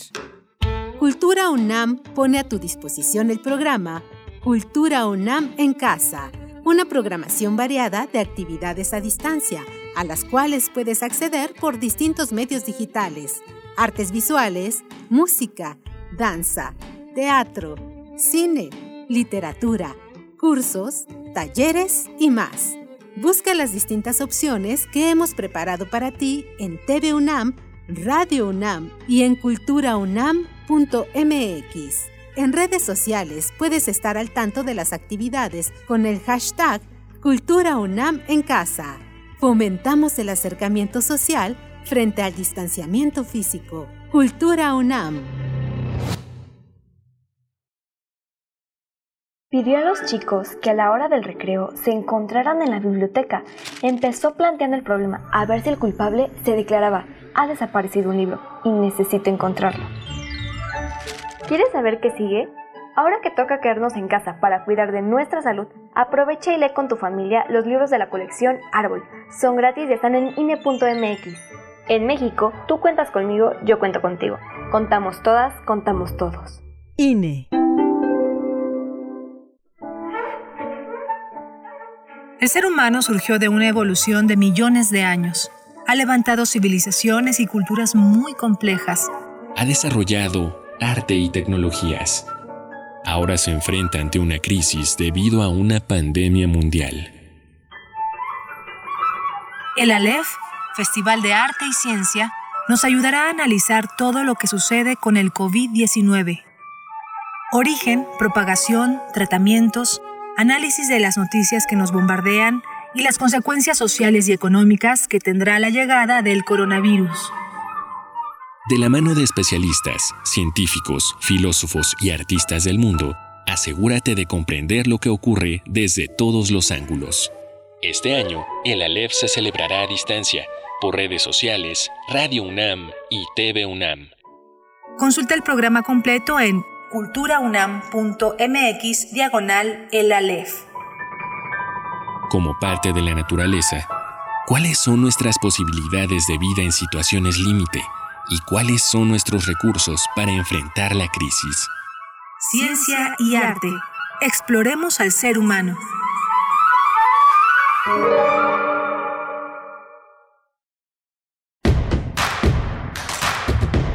Encuentra la música de primer movimiento día a día en el Spotify de Radio UNAM y agréganos a tus favoritos.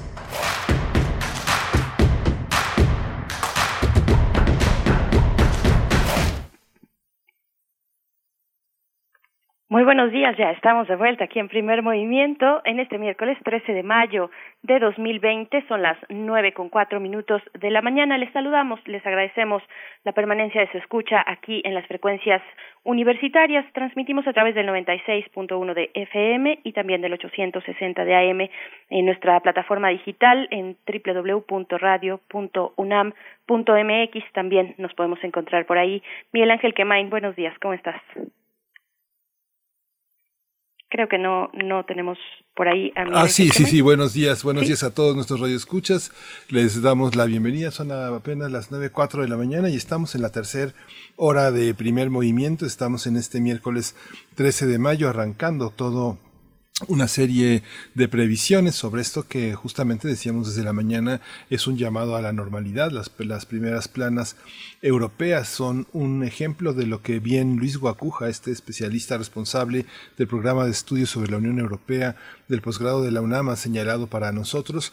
Tenemos que tomar muchas lecciones del regreso europeo, muchas de las protestas que en Alemania han sido masivas, guardando su sana distancia, curiosamente, pero también con muchas, con muchos choques, con muchos eh, eh, luchas a contrapelo con periodistas, con policías, entre grupos que disienten de las medidas que los ministerios de salud han tomado, considerando las autoritarias, el desacuerdo con las cifras, no están de acuerdo con muchas de las cifras que se han dictado en distintos países y que justamente el recuento, la recolección de los datos marca también un hito en la, en la eh, generación de datos oficiales, de cifras oficiales, quién tiene la verdad, quién tiene el recuento preciso de los daños de, y quién genera las medidas a partir del conocimiento de esos números, Berenice.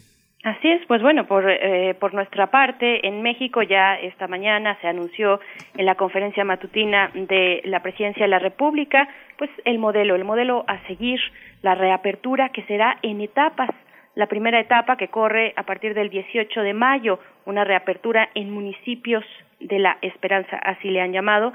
Después etapa, una segunda etapa del 18 al 31 de mayo eh, una preparación para la reapertura, construcción, minería y fabricación de equipo de transporte serán consideradas en actividades esenciales. Finalmente, una tercera etapa en el primero de junio el sistema de semáforo por regiones, este sistema de semáforo que se acaba de presentar también, eh, bueno, que tendremos que atender y que será eh, impuesto a los distintos municipios de acuerdo a su eh, nivel de contagio, a, sus, a su situación, por supuesto, ante esta pandemia. Es un sistema de semáforo por regiones para la reapertura de actividades sociales, educativas y económicas. Así es que, bueno, ya tenemos este primer panorama de lo que significará la, el desconfinamiento para nuestro país. Importante lo que se anunció en esta mañana, Miguel Ángel. Sí, justamente es un también es un regreso que ha puesto también en cuestionamiento a las autoridades de educación. López Gatel señalaba que desde el inicio del año, desde eh, los primeros días de enero, se estableció un mecanismo, pero lo que ha pasado son señales muy contradictorias, muy contradictorias de parte de este programa de aprender en casa, que ha sido también una, una, una serie de contradicciones, por una parte una enorme cantidad de tareas, de labores que tienen que enfrentar los profesores de capacitación, que es una especie, han señalado muchos de, eh, de, los liderazgos en materia de educación, desde el observatorio educativo hasta los propios líderes eh, sindicales, que es una manera de mantener bajo control a los maestros, saber dónde están, saber qué hacen en esta obligatoriedad de registrar actividades que poco aterrizan en, la, en, los, en los escolares. Muchos escolares que están en el sexto año de primaria y en el tercero de secundaria, pues sí serán muchas carencias en este no retorno a la, a la vida a la vida educativa eh, mientras dure la posibilidad de un rebrote, ¿no? Así es, el semáforo también de la nueva normalidad pues lo considera así. El color verde significa la vuelta a clases e implica seguir las medidas de salud pública y de trabajo, eh, pero permitirá todas las actividades esenciales y no esenciales. Después el color amarillo, en este podrán operar todas las actividades esenciales y no esenciales sin restricción, aunque sí habrá algunas restricciones en espacios abiertos y cerrados. Sigue, sigue el color naranja, actividades esenciales y no esenciales con espacio laboral y público reducido. Eh, finalmente, bueno, el rojo es el semáforo, eh, el, momento en el que está en rojo, solo se permitirán actividades esenciales, agregando minería, construcción y fabricación de transporte, que en este último punto, bueno, en estos eh, tres rubros, por lo menos fabricación de transporte y minería, pues tiene mucho que ver con la urgencia que se presenta del otro lado de la frontera norte, desde Estados Unidos, para reanudar ya las actividades económicas de manera bilateral, bueno, dentro del mismo Estados Unidos, sus propias actividades y lo que tiene que ver también con nuestro país. Así es que bueno, esto en el contexto de un TEMEC que eh, pues está ya digamos también eh, con, la premura, con la urgencia de que se active para reactivar así también la economía en esta región, en nuestro país, por supuesto. Así es que, bueno, se viene mucho análisis, mucho que pensar de cómo vamos a vivir esta nueva normalidad y pues estaremos aquí acompañándoles para que ustedes nos comenten también cómo lo están viendo, cómo ven este programa, este plan ya de reactivación, de desconfinamiento que será gradual a partir de la indicación de este semáforo que presentan esta mañana Miguel Ángel. Y pues bueno, vamos a ir, si estás tú ya de acuerdo y ¿Sí? estás listo listo con la poesía necesaria? Vamos. Perfecto, vamos. Primer movimiento. Hacemos comunidad. Es hora de poesía necesaria. Pues esta mañana está dedicada a una poesía que se dirige hacia las mascotas. Eh, no sé si alguno de nuestros radioescuchas lleve a pasear al parque a su gato, pero no, solemos ver a gatos con correa, pero sí solemos ver este amor profundo por, los gatos y toda esta, todo este paisaje, este ambiente de amor y tolerancia y de convivencia y de comprensión hacia ellos. Eh, Freddie Mercury fue uno de los que dedicó una canción a Delila, eh, eh, una, una, un animal de compañía que lo acompañó durante muchísimos años y eso va a acompañar un poema de, eh, de Alicia García Bergua, de, de un libro que se llama Seguir, Ser y Seguir Siendo. Y justamente es una tarde, una tarde en el parque, el poema al que le voy a dar lectura. Dice, él vivía en el jardín, como la esfinge. Estaba en el jardín, sencillamente. Es un epígrafe de Eliseo Diego. Estamos aquí, con nuestros perros, para olvidar a quienes hemos ido en este día. Ya no decimos nuestros nombres, solo el de los perros. Estamos aquí para purificarnos de intenciones, no para ser indiferentes. La voluntad de ser nos pesa mucho y esa necesidad de los perros de estar con su manada provoca un gran alivio. Queremos disfrutar, verlos correr airosos, gastando a manos llenas la energía que nosotros ahorramos para vivir más tiempo, para pensar también a manos llenas. Ellos nos dan el cuerpo que perdemos y que desea ir alegremente tras la pelota que la vida lanza. Otra reflexión. Dice, hace unos años al trepar con mi perro el promontorio de rocas entre los edificios, no podía evitar el vértigo de saber que envejezco. Pero recorrer grandes distancias viendo el ajusco a un lado levantarse me ha obligado a ver cómo me voy perdiendo en el camino, cómo con las palabras dejo un rastro que yo ya no distingo bien del todo y que como mi perro tengo que recorrer diariamente, olfatearlo y volverlo a marcar.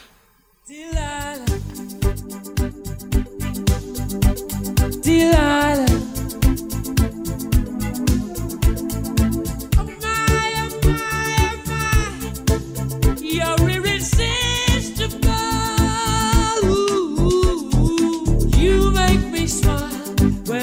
just about to cry. You bring me hope. You make me laugh, and I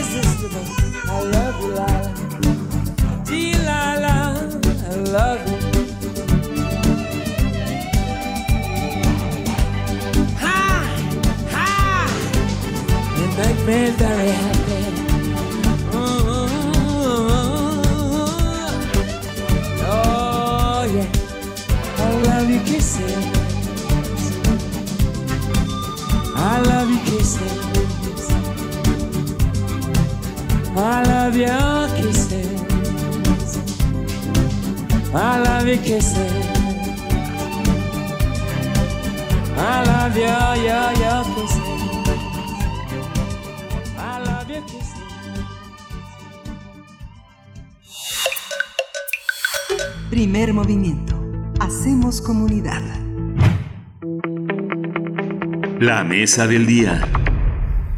Una de las aplicaciones más utilizadas para realizar videollamadas es la aplicación que se llama Zoom, que a principios de enero organizó alrededor de 10 millones de conferencias por día y para finales de abril tenía ya registradas 300 millones de conferencias diarias. Se trata de un incremento de casi 3.000% en menos de cuatro meses en los que estudiantes, escuelas, gobiernos, empresas, entre, entre otros, han acudido a Zoom como una alternativa de comunicación. Sin embargo, en el mes de abril fueron reportados problemas en esa y otras plataformas que comprenden, eh, que comprometen, que comprometen la seguridad y privacidad de sus usuarios. Por ello, el Departamento de Educación de la Ciudad de Nueva York prohibió en abril pasado que sus escuelas utilizaran la aplicación Zoom para el aprendizaje a distancia. Ayer, Letitia James, fiscal general de Nueva York, anunció que esta plataforma Zoom se ha comprometido a mejorar la seguridad y privacidad de más de 200 millones de usuarios, así como a la creación de una versión personalizada de la plataforma para el Departamento de Educación de esa ciudad. De acuerdo, eh, el acuerdo entre Zoom y las autoridades de esa ciudad establecen protección a los usuarios en el control sobre su privacidad y seguridad, pero las escuelas podrán seguir utilizando otras plataformas como Google Meet, Microsoft Teams, eh, que han sido también utilizadas para la educación a distancia. Y a partir del aumento en el uso de distintas plataformas y aplicaciones para mantener la comunicación digital, vamos a hablar de la seguridad cibernética y las medidas que se deben tomar en cuenta para el uso de estas tecnologías. Nos acompaña la doctora Cintia Solís. Ella es socia del despacho Lexinf It Legal Advisory, catedrática de la Secretaría de Marina y, el IPN. Bienvenida, Cintia Solís. Muchas gracias por estar con nosotros. ¿Qué tal? Muy buenos días, Berenice Miguel Ángel. Un placer, como siempre, estar con ustedes. Muchísimas gracias por la invitación. Al contrario, qué gusto saludarte, eh, doctora Cintia Solís. Pues cuéntanos, cuéntanos cuáles son, eh, ¿cómo, ¿cómo ves este panorama? ¿Cómo ves este panorama? Todos nos hemos volcado, los que tenemos esa oportunidad, ese privilegio de contar con una señal de Internet y un dispositivo para comunicarnos, pues lo hemos hecho, nos hemos volcado al espacio digital para relacionarnos, para trabajar, para tener clases a distancia. Eh, ¿Cómo ves, cómo ves este flujo y este movimiento en las distintas aplicaciones que han tenido, pues, mayor, eh, una preponderancia en el uso de, los, de, de, de, las personas que estamos confinadas en nuestros hogares. Claro, bueno, definitivamente, eh, Berenice y Miguel Ángel, eh, todo este tema de la pandemia literalmente nos empujó, o sea, nos arrojó a todos, incluso a aquellas personas que estaban peleadas con el uso de la tecnología o que juraban que nunca iban a migrar a temas digitales, bueno, pues tuvimos que subirnos y acostumbrarnos de un día a otro prácticamente a que toda nuestra interacción social se llevara al entorno virtual. Entonces, pues en definitiva, eh, obviamente eh, ha habido un uso masivo de, de, aplicaciones móviles de tecnología y bueno, el tráfico en la red ya ni se diga, ¿no? No sé si muchos de ustedes han notado que incluso eh, pues el desempeño de su conexión de internet en casa ha bajado porque todo el mundo está conectado, ¿no? Así es. Las clases, que el trabajo, etcétera. Es un, hay un elemento interesante porque, bueno, gran parte de la gente que está conectada y del tráfico que señalas es de estudiantes, muchos muchas plataformas estudiantiles, sobre todo las de educación superior y la educación preparatoria también ha reflexionado sobre un tema. Yo recuerdo que eh, a finales de los 80 en Francia el gobierno promovía a cada quien su email, era un, un, uno de los spots que estaba en la radio y en la televisión francesa todo el tiempo, pero ha tardado en llegar al mundo y sobre todo a Latinoamérica la idea de un mail para cada quien. En la educación superior, justamente cada facultad, en el caso de la UNAM, ha desarrollado una plataforma propia que hace posible que un sistema como el de Classroom y el de Meeting sean eh, viables. ¿Cómo elegir el más preciso, el más confiable, el menos rapaz? Híjole, e, esa es una pregunta, e, es una preguntota, porque a ver, en realidad eh, partamos del hecho de que ninguna plataforma es 100% libre, digamos, de vulnerabilidades, ¿no? Por, porque están en constante evolución. De hecho, por ejemplo, vemos el caso de, de Google Meet, ¿no? Que eh, al verse, digamos, rebasado por la izquierda, por Zoom, eh, Google empezó a desarrollar y mejoró sus plataformas. Entonces, de un, de un día a otro tuvieron que este, mejorar, digamos, que lo, lo que era Hangouts, que después se convirtió en Meet. Eh, yo creo que hay diferentes cuestiones que tomar en cuenta, no solo el tema de la seguridad de la información, sino también qué tan amigables son con el usuario, ¿no? porque he escuchado muchos colegas que se quejan, por ejemplo, a mí cuando me tocó usar por primera vez Teams de Microsoft para dar clase, eh, pues sí me costó trabajo. Literalmente tuve una hora para poder acostumbrarme eh, y bueno, pues al final ya después eh, le empecé a picar por todos los botones y me acostumbré, ¿no? Pero ha sido como muy autodidacta. Lo mismo con Google Classroom, hay gente a la que no le gusta, ¿no? Y, y también de repente pues tenemos que utilizar una mezcla de varias cosas, porque hay eh, plataformas que son como idóneas para, eh, para justamente e-learning sincrónico y hay otras que más bien son más orientadas a tener ahí la documentación y que y que y que la persona eh, pues haga un poco de auto, eh, bueno, que sea autodidacta, como por ejemplo Moodle, ¿no? Que es más para que las personas se capaciten a su tiempo. Entonces, ¿cómo elegirlo? Pues básicamente, la, la verdad es que las, las escuelas o las instituciones educativas básicamente tomaron en cuenta lo que había, ¿no? O sea, ¿qué tenemos en este momento? ¿Qué tenemos licenciado? ¿Qué, qué hay gratuito? ¿Qué podemos realmente utilizar de un día para otro? Y no hubo una decisión digamos, no fue una decisión tomada utilizando muchos criterios como debería de ser, ¿no? eh, incluso muchas escuelas privadas empezaron a dar clases por Facebook Live, por ejemplo, ¿no? Claro, que esto, como, como bien dices, Cintia Solís, eh, bueno, para ti significó, al menos en esa plataforma, una complicación y un aprendizaje, también un camino de aprendizaje, una curva le llaman de aprendizaje, pero, y significó eso lo mismo para muchos profesores, pienso en profesores de primaria, eh, que, que de pronto, de un día para otro, cuando se anuncia este confinamiento y esta suspensión o esta nueva modalidad de clases a partir del 23 de marzo para nuestro país, pues tuvieron que acercarse a las plataformas digitales con una gran eh, pues eh, digamos complejidad y, y también vaya desde la capacidad de personas que pueden reunirse en una plataforma digital hasta cómo lo dices así picarle los, los botoncitos para silenciar el micrófono para tener las distintas funcionalidades para tener un chat para abrir un chat en fin eh, cuáles son los retos que que pues tú puedes ver que, se tienen que todavía sortear eh, y, y las recomendaciones para los profesores. Ahora que bueno sabemos ya se ya se dio a conocer esta mañana el plan de reincorporación a las actividades que será gradual no para no será igual para todos los municipios. Así es que algunos tendrán que seguir lidiando todavía. Para el caso de la Ciudad de México en especial que tiene esta gran cantidad de, de casos eh, activos eh, pues tendrán que eh, los profesores y profesoras continuar con esta modalidad digital. Qué qué retos se pueden ver al respecto y qué también qué consejos podríamos compartirles para hacerles un poquito más fácil esta cuestión de eh, pues dar las clases en línea. Claro, en definitiva, esas tecnologías llegaron para quedar, ¿no? Y, por lo menos no se ve que a un corto plazo eh, se dejen de utilizar por completo. Más bien, justamente tendrá que haber una mezcla un poco dentro de en lo que se vuelve esta nueva normalidad, eh, la mezcla de uso, ¿no? Tanto de cuestiones presenciales como de, tecnologías. ¿Qué podemos recomendar? Bueno, primero que nada, eh, tratar en la medida de lo posible de tener como un entorno idóneo, ¿no? Concientizar a los miembros de la familia que estamos o en una junta o que estamos en una clase o que estamos ocupados y que realmente es como si no estuviéramos ahí, ¿no? Eh, en cuanto a la capacitación de los usuarios, pues sí se recomienda que las escuelas sobre todo y, y las, eh, las áreas directivas de las empresas tengan sesiones de capacitación con sus con los miembros, digamos, tanto con los docentes como con sus empleados para darles este tipo de información. Es muy importante estar actualizando las aplicaciones, o sea, por ejemplo, ayer se liberó, entre ayer y hoy se liberó la versión número 5 de Zoom, ¿no? Que obviamente le están metiendo muchísimo tras todas estas noticias que hubo y todos los problemas de seguridad que se exhibieron en diferentes foros de ciberseguridad, ya le están metiendo como más, eh, digamos, correcciones y están enfocados en el tema de la seguridad. Entonces, actualizar, tener actualizar, eh, al actualizar estas plataformas, también es muy importante el, el uso y el cambio de contraseñas en el que siempre hemos estado insistiendo. También algo muy importante es evitar la exhibición masiva de datos personales.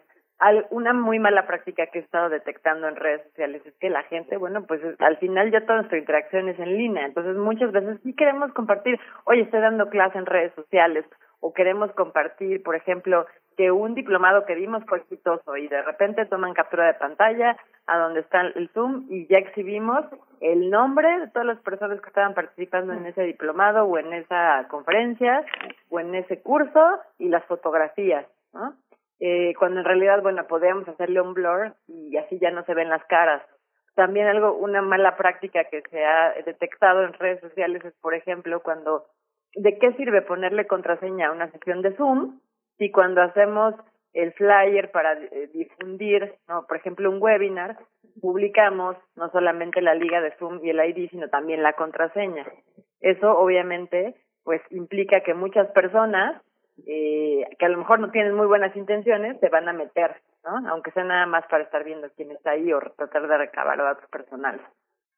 Vamos a, perdón, Miguel Ángel, vamos a tener también que dar un glosario de todos estos términos, un webinar que es una es una videoconferencia en que se distingue eh, cómo blurreamos, lo que decías, cómo difuminamos los eh, pues los rostros tal vez de los que están participando para proteger también su identidad, más cuando se trata de eh, jóvenes estudiantes, de niños o de niñas de primaria, ¿no? En, en el caso de la educación. Exactamente, o de cuestiones, por ejemplo, que tienen que ver o que podrían poner en riesgo la seguridad nacional o la salud, ¿no? Ha habido muchísima divulgación, por ejemplo, de fotografías de enfermos o de personas que están, de pacientes en los hospitales, para, por personas que quieren como exhibir el hecho de que pues están saturados, en fin. O sea, sí ha habido muy malas prácticas, sobre todo en el tema de datos personales y eso pues también hay que concientizarnos cada vez más, ¿no? Esta, esta, esta parte, ¿cómo, ¿cómo piensas, Cintia, que obligue a los proveedores de medios a, a realizar esta, este regreso, esta normalización de, de, los sistemas, cuando hay todavía una separación tan radical, sobre todo en las maneras de operar en la nube con, entre los usuarios de Apple y de, y de las plataformas eh, de PC, de Android? Justamente estábamos reflexionando acerca de, de, esto, qué, qué es lo que va a pasar. Hay una competencia muy fuerte y muy agresiva entre estos proveedores y van a sobrevivir o, o se van a convertir en los preferidos los que tengan eh, pues el mayor grado, digamos, de, de integración. ¿A qué me refiero? Por ejemplo, muchas personas tienen muchas complicaciones con Zoom, ¿no? Que no saben bajar o utilizar Zoom. Lo que, está, lo que se está haciendo ahorita, por ejemplo, para no publicar los IDs y las contraseñas, de las sesiones es que se organiza la sesión por Zoom, pero se transmite por Facebook, Facebook Live para que la gente, o sea, para que no haya una interacción como tal entre, entre, digamos, tal cual en la plataforma Zoom, ¿no? Nada más es como si fuéramos receptores de la, de la información si quieres por ahí en el chat de Facebook, ahí eh, hay alguna pregunta, pero no hay una interacción como tal. Eh, igual, eh, muchas personas o muchas empresas, ahora que ya Google, le hizo bastantes modificaciones a lo que era Hangouts está Meet. Bueno, pues todas las empresas que tienen instalado o que tienen ya sus servicios en, Google, pues mejor, se van a, van a utilizar más esta plataforma. Lo mismo Teams está realizando una gran cantidad de integración de aplicaciones. Este, por ejemplo, ahorita ya le van a meter otro tipo ahí de, de, de, de servicios integrados a Teams. Entonces, todas las empresas que están o que tienen licencia ya de Microsoft y tienen su correo en Outlook, por ejemplo, pues ya se va a quedar con Teams. Va a ser, va a depender también mucho, mucho de eso, ¿no? Cómo las empresas y las escuelas eh, empiezan a, a tener ya su plataforma, pues, favorita, por decirlo así, o la, con la que se van a quedar. Claro, con la que se pueden acomodar mejor de acuerdo a sus condiciones. Doctora Cintia Solís, ¿qué es lo que está en riesgo en estos momentos? Cuando todos estamos volcados, todos entre comillas, de nuevo, no hay que eh, dejar de lado la brecha digital que se tiene en un país como este, la, las posibilidades que tenemos aquellos que, que tenemos el privilegio, pues, de eh, participar y de tener todos estos contenidos en la palma de nuestra mano, que tenemos una red, pero no todo el mundo está en esa situación, una buena parte de la ciudadanía no lo está, pero cuáles son para los que sí los, los riesgos, los riesgos que, representa que nos hayamos volcado y, compartir una buena parte de nuestra vida en el espacio digital.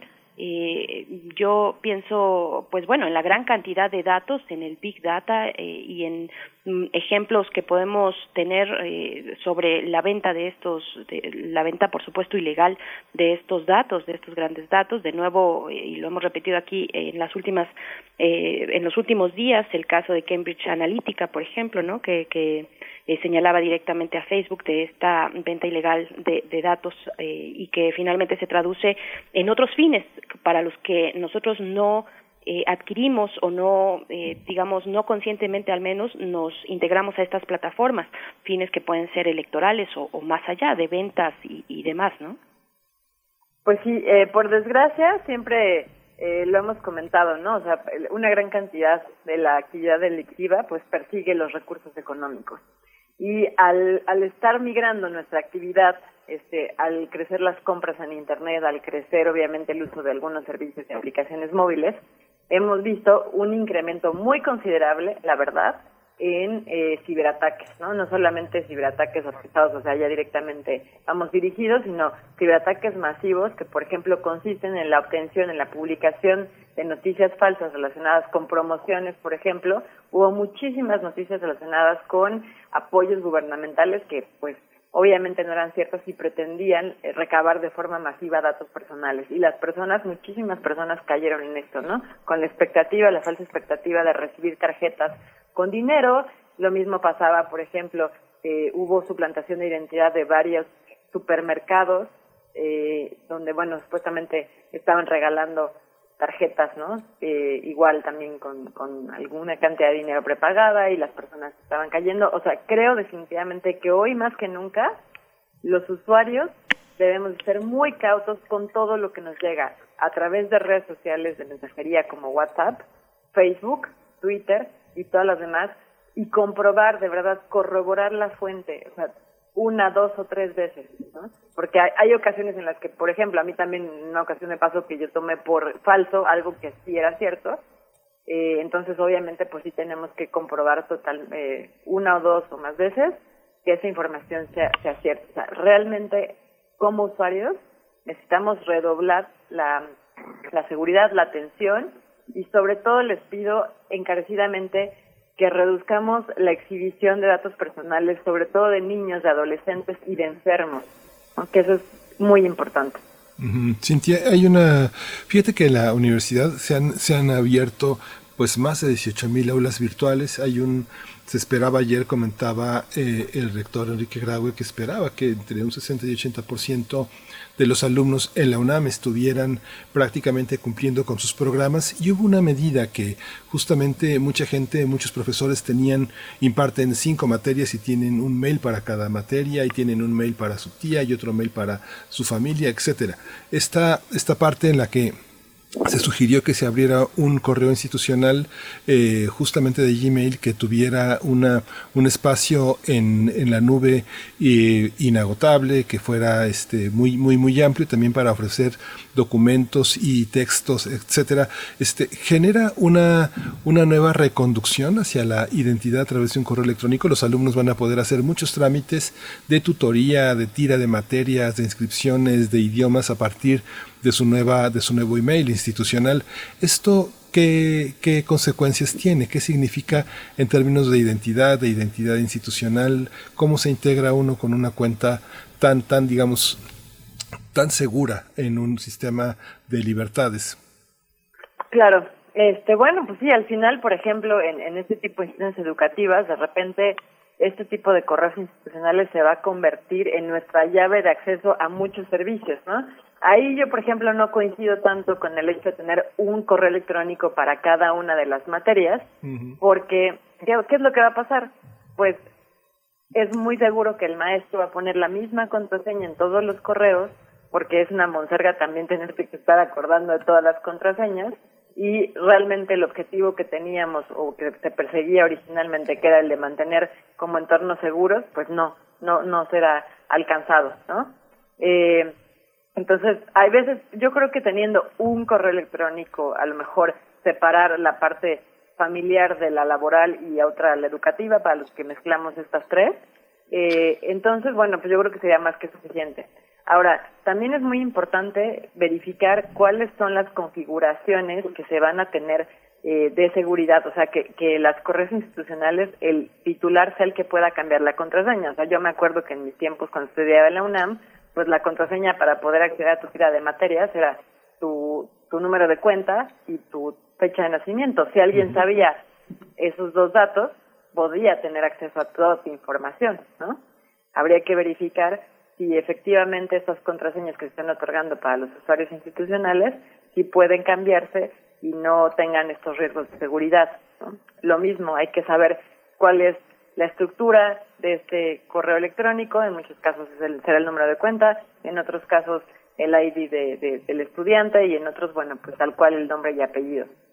Creo que sí es muy importante también que no solamente se liberen las herramientas, sino que por lo menos haya una breve capacitación o se entregue un manual de usuario a los estudiantes para que, eh, pues, con recomendaciones acerca de cómo generar contraseñas seguras, cómo estarlas cambiando constantemente, no utilizar esa información para otras cosas, ¿no? Que son las famosas responsivas de uso de estas cuentas institucionales, etcétera. Claro. Eh, Cintia Solís, después de este gran confinamiento, eh, ¿el futuro se ve más virtual?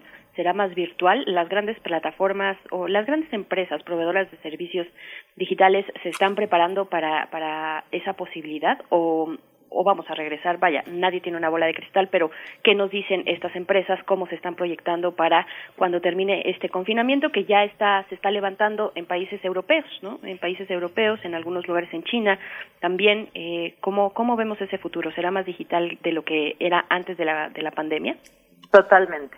La proyección está en, obvia, en, en invertir, de hecho, eso lo vemos claramente, eh, pues cómo han subido las acciones de estas empresas, también lo vemos en cómo los propios gobiernos de diferentes países, incluyendo México, están abriendo canales virtuales, canales digitales para llevar a cabo trámites. Vemos cómo la modernización, incluso de, por ejemplo, el Colegio de Notarios de la Ciudad de México, cómo se está modernizando para migrar muchos trámites al entorno digital. O sea, definitivamente esto llegó para quedarse. Y, y algo que pasó también con el tema del confinamiento, que pues es desgracia para unos, beneficio para otros, es que se dieron cuenta muchas empresas que la productividad de sus empleados es mucho más alta en este esquema de home office y se van a reducir o tendrán que reducir costos de arrendamiento de estos grandes corporativos. Entonces sí, la verdad, la visualización, lo, lo, lo digo por, por el tema de la práctica, está orientándose a ver de qué manera toda la actividad se lleva más en entornos digitales. Lo vemos también con, con esquemas de firma electrónica que se están generando. Muchas, muchas tiendas ya no van a volver a abrir en físico y ya se migraron literalmente a todo lo que es el e-commerce.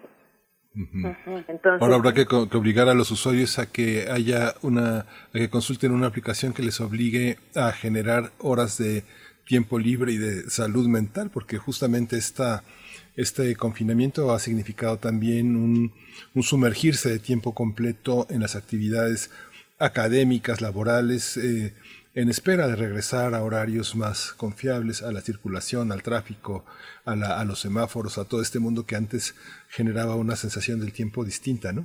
Claro, y además también ahora las empresas, en cumplimiento de la norma 035, tendrán ahora que evaluar el nivel de, de estrés que tienen los empleados, pero pues obviamente ahora a través de medios electrónicos, ¿no? Sí, sí, sí tendría que hacer todo un cambio de paradigma, pero pues la tendencia, respondiendo a tu pregunta, Berenice, pues sí va hacia la virtualización de muchas cosas. Pues bueno, vamos a ver cómo nos acomodamos. Hay una parte muy interesante que es ya ante la reducción de la movilidad en las calles, pues también se reduce el impacto en el medio ambiente que representa esa movilidad, esos coches atiborrados a horas pico que cada vez son más seguidas y más eh, eh, próximas una de la otra.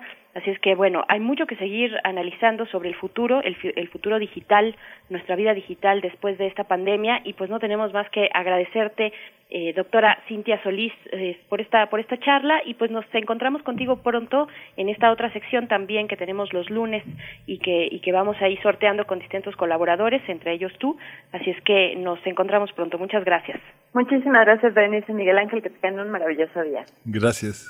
Hasta luego. Gracias doctora Cintia Solís ella es eh, catedrática de la Secretaría de Marina y del Instituto Politécnico Nacional, también socia del despacho LexInf It Legal Advisory. Y pues bueno, vamos a ir con música, Miguel Ángel. Sí. Vamos a ir con esto que es de Squirrel Not Zippers. La canción es Rusty Trombone. Well, I got a trombone with a rusty bell. I gotta find a woman who plays it well. When she's blowing, how I yell, blow that rusty trombone. She grabs my horns, my delight, knows just how to blow rusty trombone, when I pulled out my instruments and fiddle by her side. Such a sweet accompaniment, she grabs me by my pride. She's a big bottom lower, I'm a fast-paced pugger. When we do it, she's just a low-down sucker. Her mouth through the piece, her lips through her bucket, she blows that rusty trombone. Blow, baby, blow, baby, blow, baby, blow, baby, blow, baby, blow, baby. Blow, baby.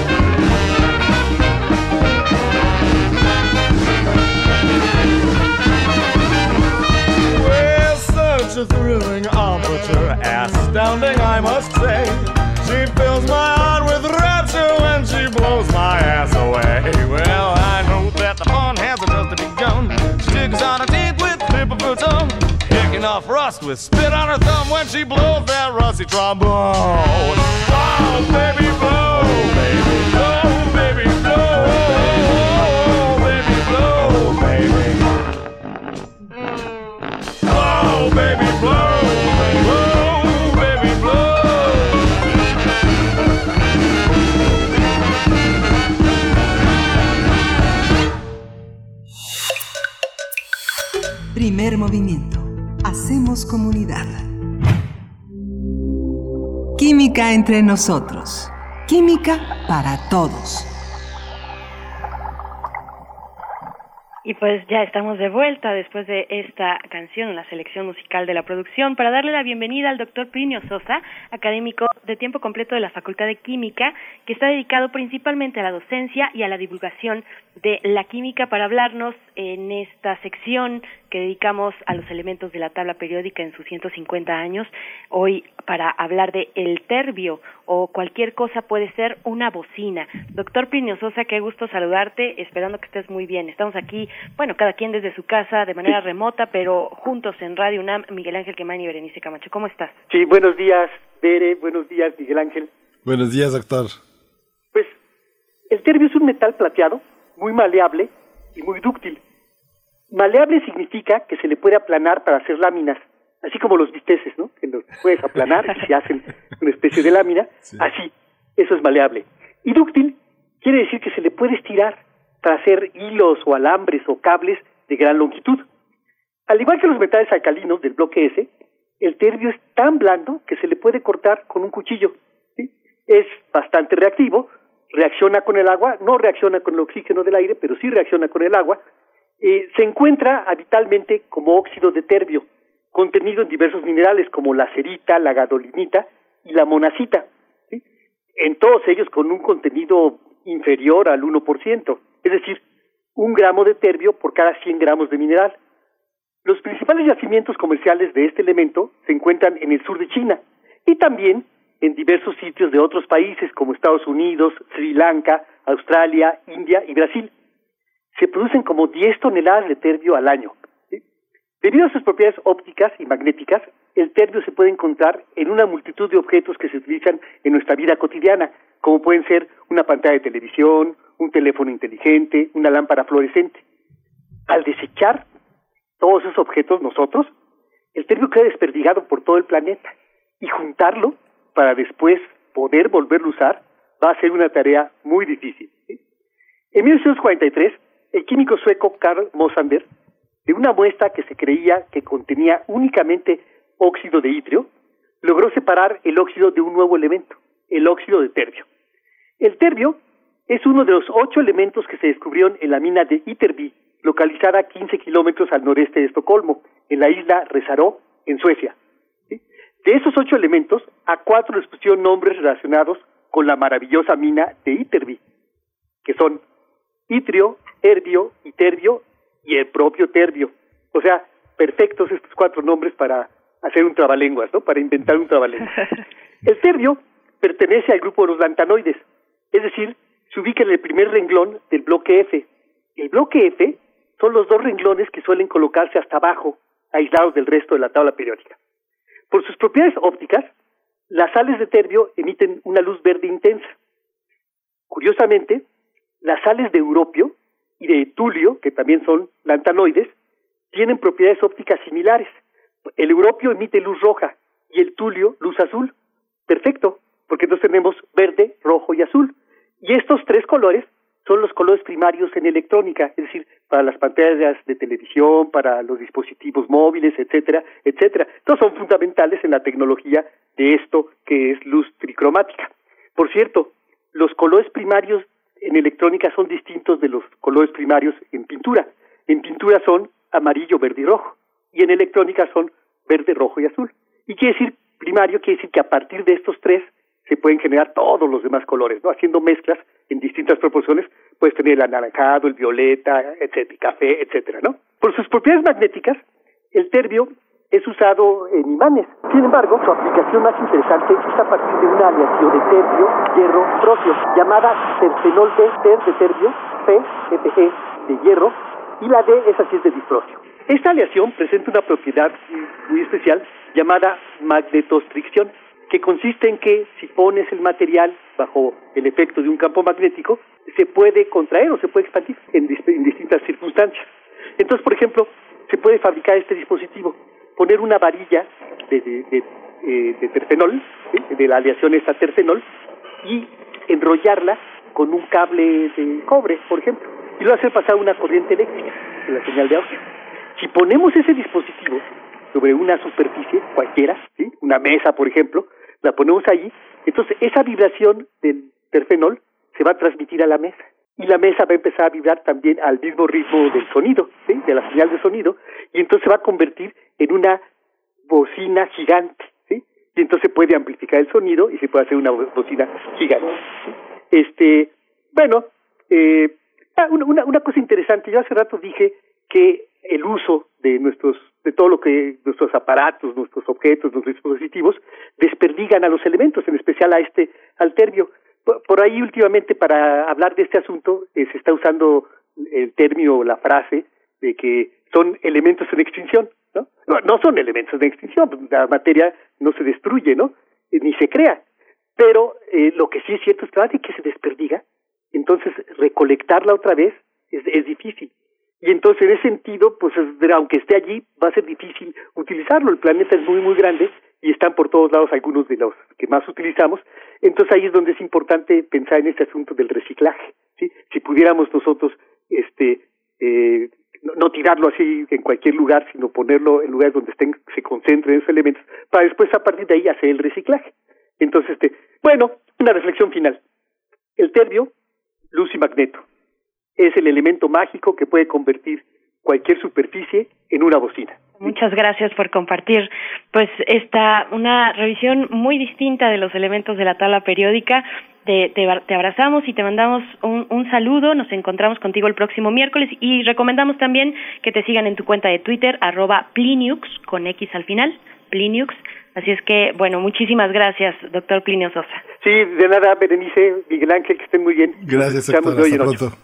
Así es, de hoy en noche nos escuchamos con el doctor Piño Sosa y pues vamos a ir con música, Miguel Ángel. Son las nueve con cincuenta minutos, estamos a pocos minutos ya de despedirnos, pero antes vamos con música. Vamos a escuchar de Radio Blues Nuevos Aires.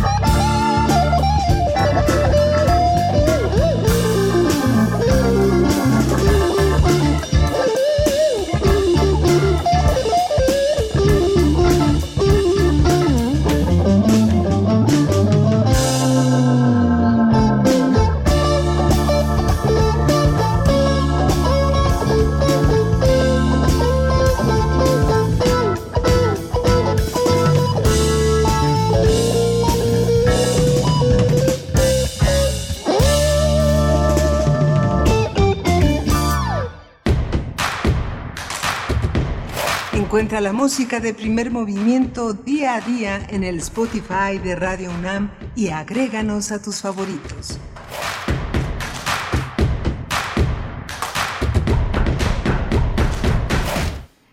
Regresamos aquí a primer movimiento. Dentro de la oferta de Cultura UNAM en casa tenemos otra recomendación para usted. Se trata de una de las series más preciadas del catálogo histórico de Radio UNAM. Es la historia de la literatura española a cargo del muy querido y recordado poeta Luis Ríos, un- uno de nuestros grandes maestros. Esta serie fue transmitida originalmente entre 1962 y 1970. Es un curso radiofónico que ofrece un recuento único de la literatura española, partiendo de los cantos épicos arcaicos, de las epopeyas, los mestres de jugularía y clerecía, hasta llegar a la literatura de los 70, año en que concluyó la serie. Así es, hablamos de Luis Ríos, que aborda la obra de Cervantes, de Becker, de Valle Inclán, de Machado, de Miguel Hernández, Rafael Alberti, Lorca, en fin, Luis Cernuda, Juan Ramón Jiménez, León Felipe, Azorín, en fin, eh, prácticamente todos los escritores españoles de la época que nos vengan a la memoria, sin omitir una muestra de la dramaturgia del siglo de oro, por supuesto, y pues para redondear los programas se intercalan fragmentos literarios en la lectura impecable de Aurora Molina y Claudio Obregón. Así es que Historia de la Literatura Española del doctor Luis Ríos está en nuestro podcast. La dirección es radiopodcast.unam.mx radiopodcast.unam.mx y vamos a escuchar un fragmento, los dejamos con este fragmento del programa dedicado al cantar del mío Cid. Vamos a escuchar y volvemos después de esta recomendación que hacemos desde Radio UNAM, nuestro podcast para que lo puedan visitar, Historia de la Literatura.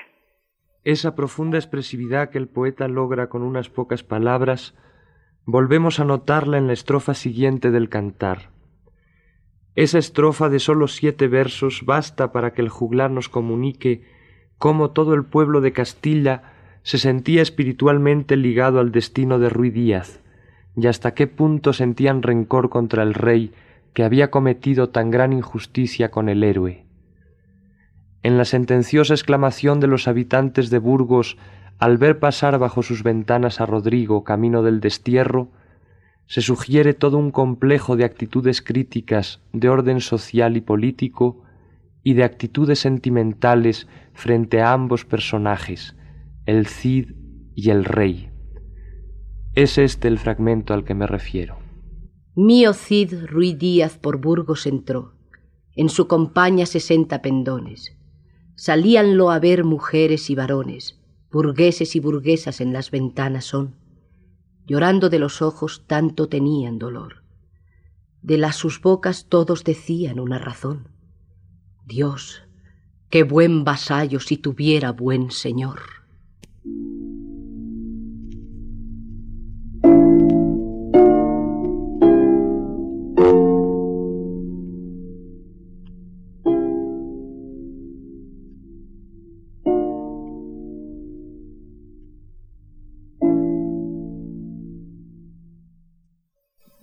Sí, es, increíble. Mucha, mucha de la literatura española que pudimos conocer en esos años, a mí me tocó como estudiante creer en algún momento que pues solo las voces que tenían un acento castizo podían ser este representantes de la literatura española, pero bueno, tuvimos a los grandes, grandes actores que vimos en las grandes películas de esos años eh, repetir algunos de los parlamentos de un cine que se dedicó también mucho a la literatura, Berenice.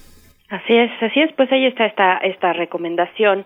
Eh, pueden pasar de verdad un momento muy agradable eh, visitando el radio podcast de Radio UNAM, en este caso la historia de la literatura española a cargo del doctor Luis Ríos. Y pues bueno, ya nos vamos a despedir, Miguel Ángel, son las nueve con cincuenta y ocho minutos de la mañana. Agradecemos en la producción ejecutiva a nuestra compañera Frida Saldívar, también está Arturo González en la operación de la consola. Muchas gracias a ustedes y a todo el equipo de Primer Movimiento desde, su, desde sus casas que monitorean y, y pues durante todo el día trabajan intensamente para poder realizar este esfuerzo ahora con esta modalidad remota que tenemos.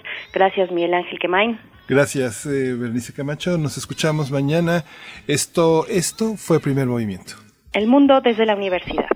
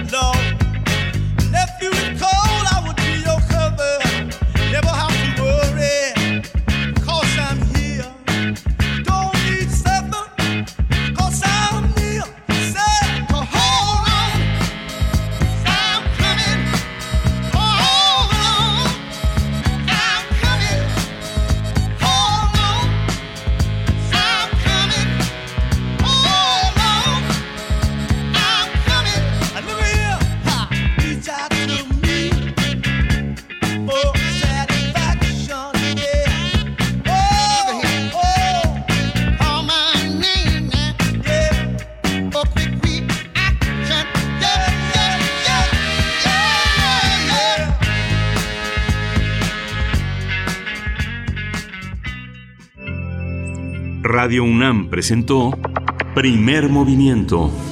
El mundo desde la universidad.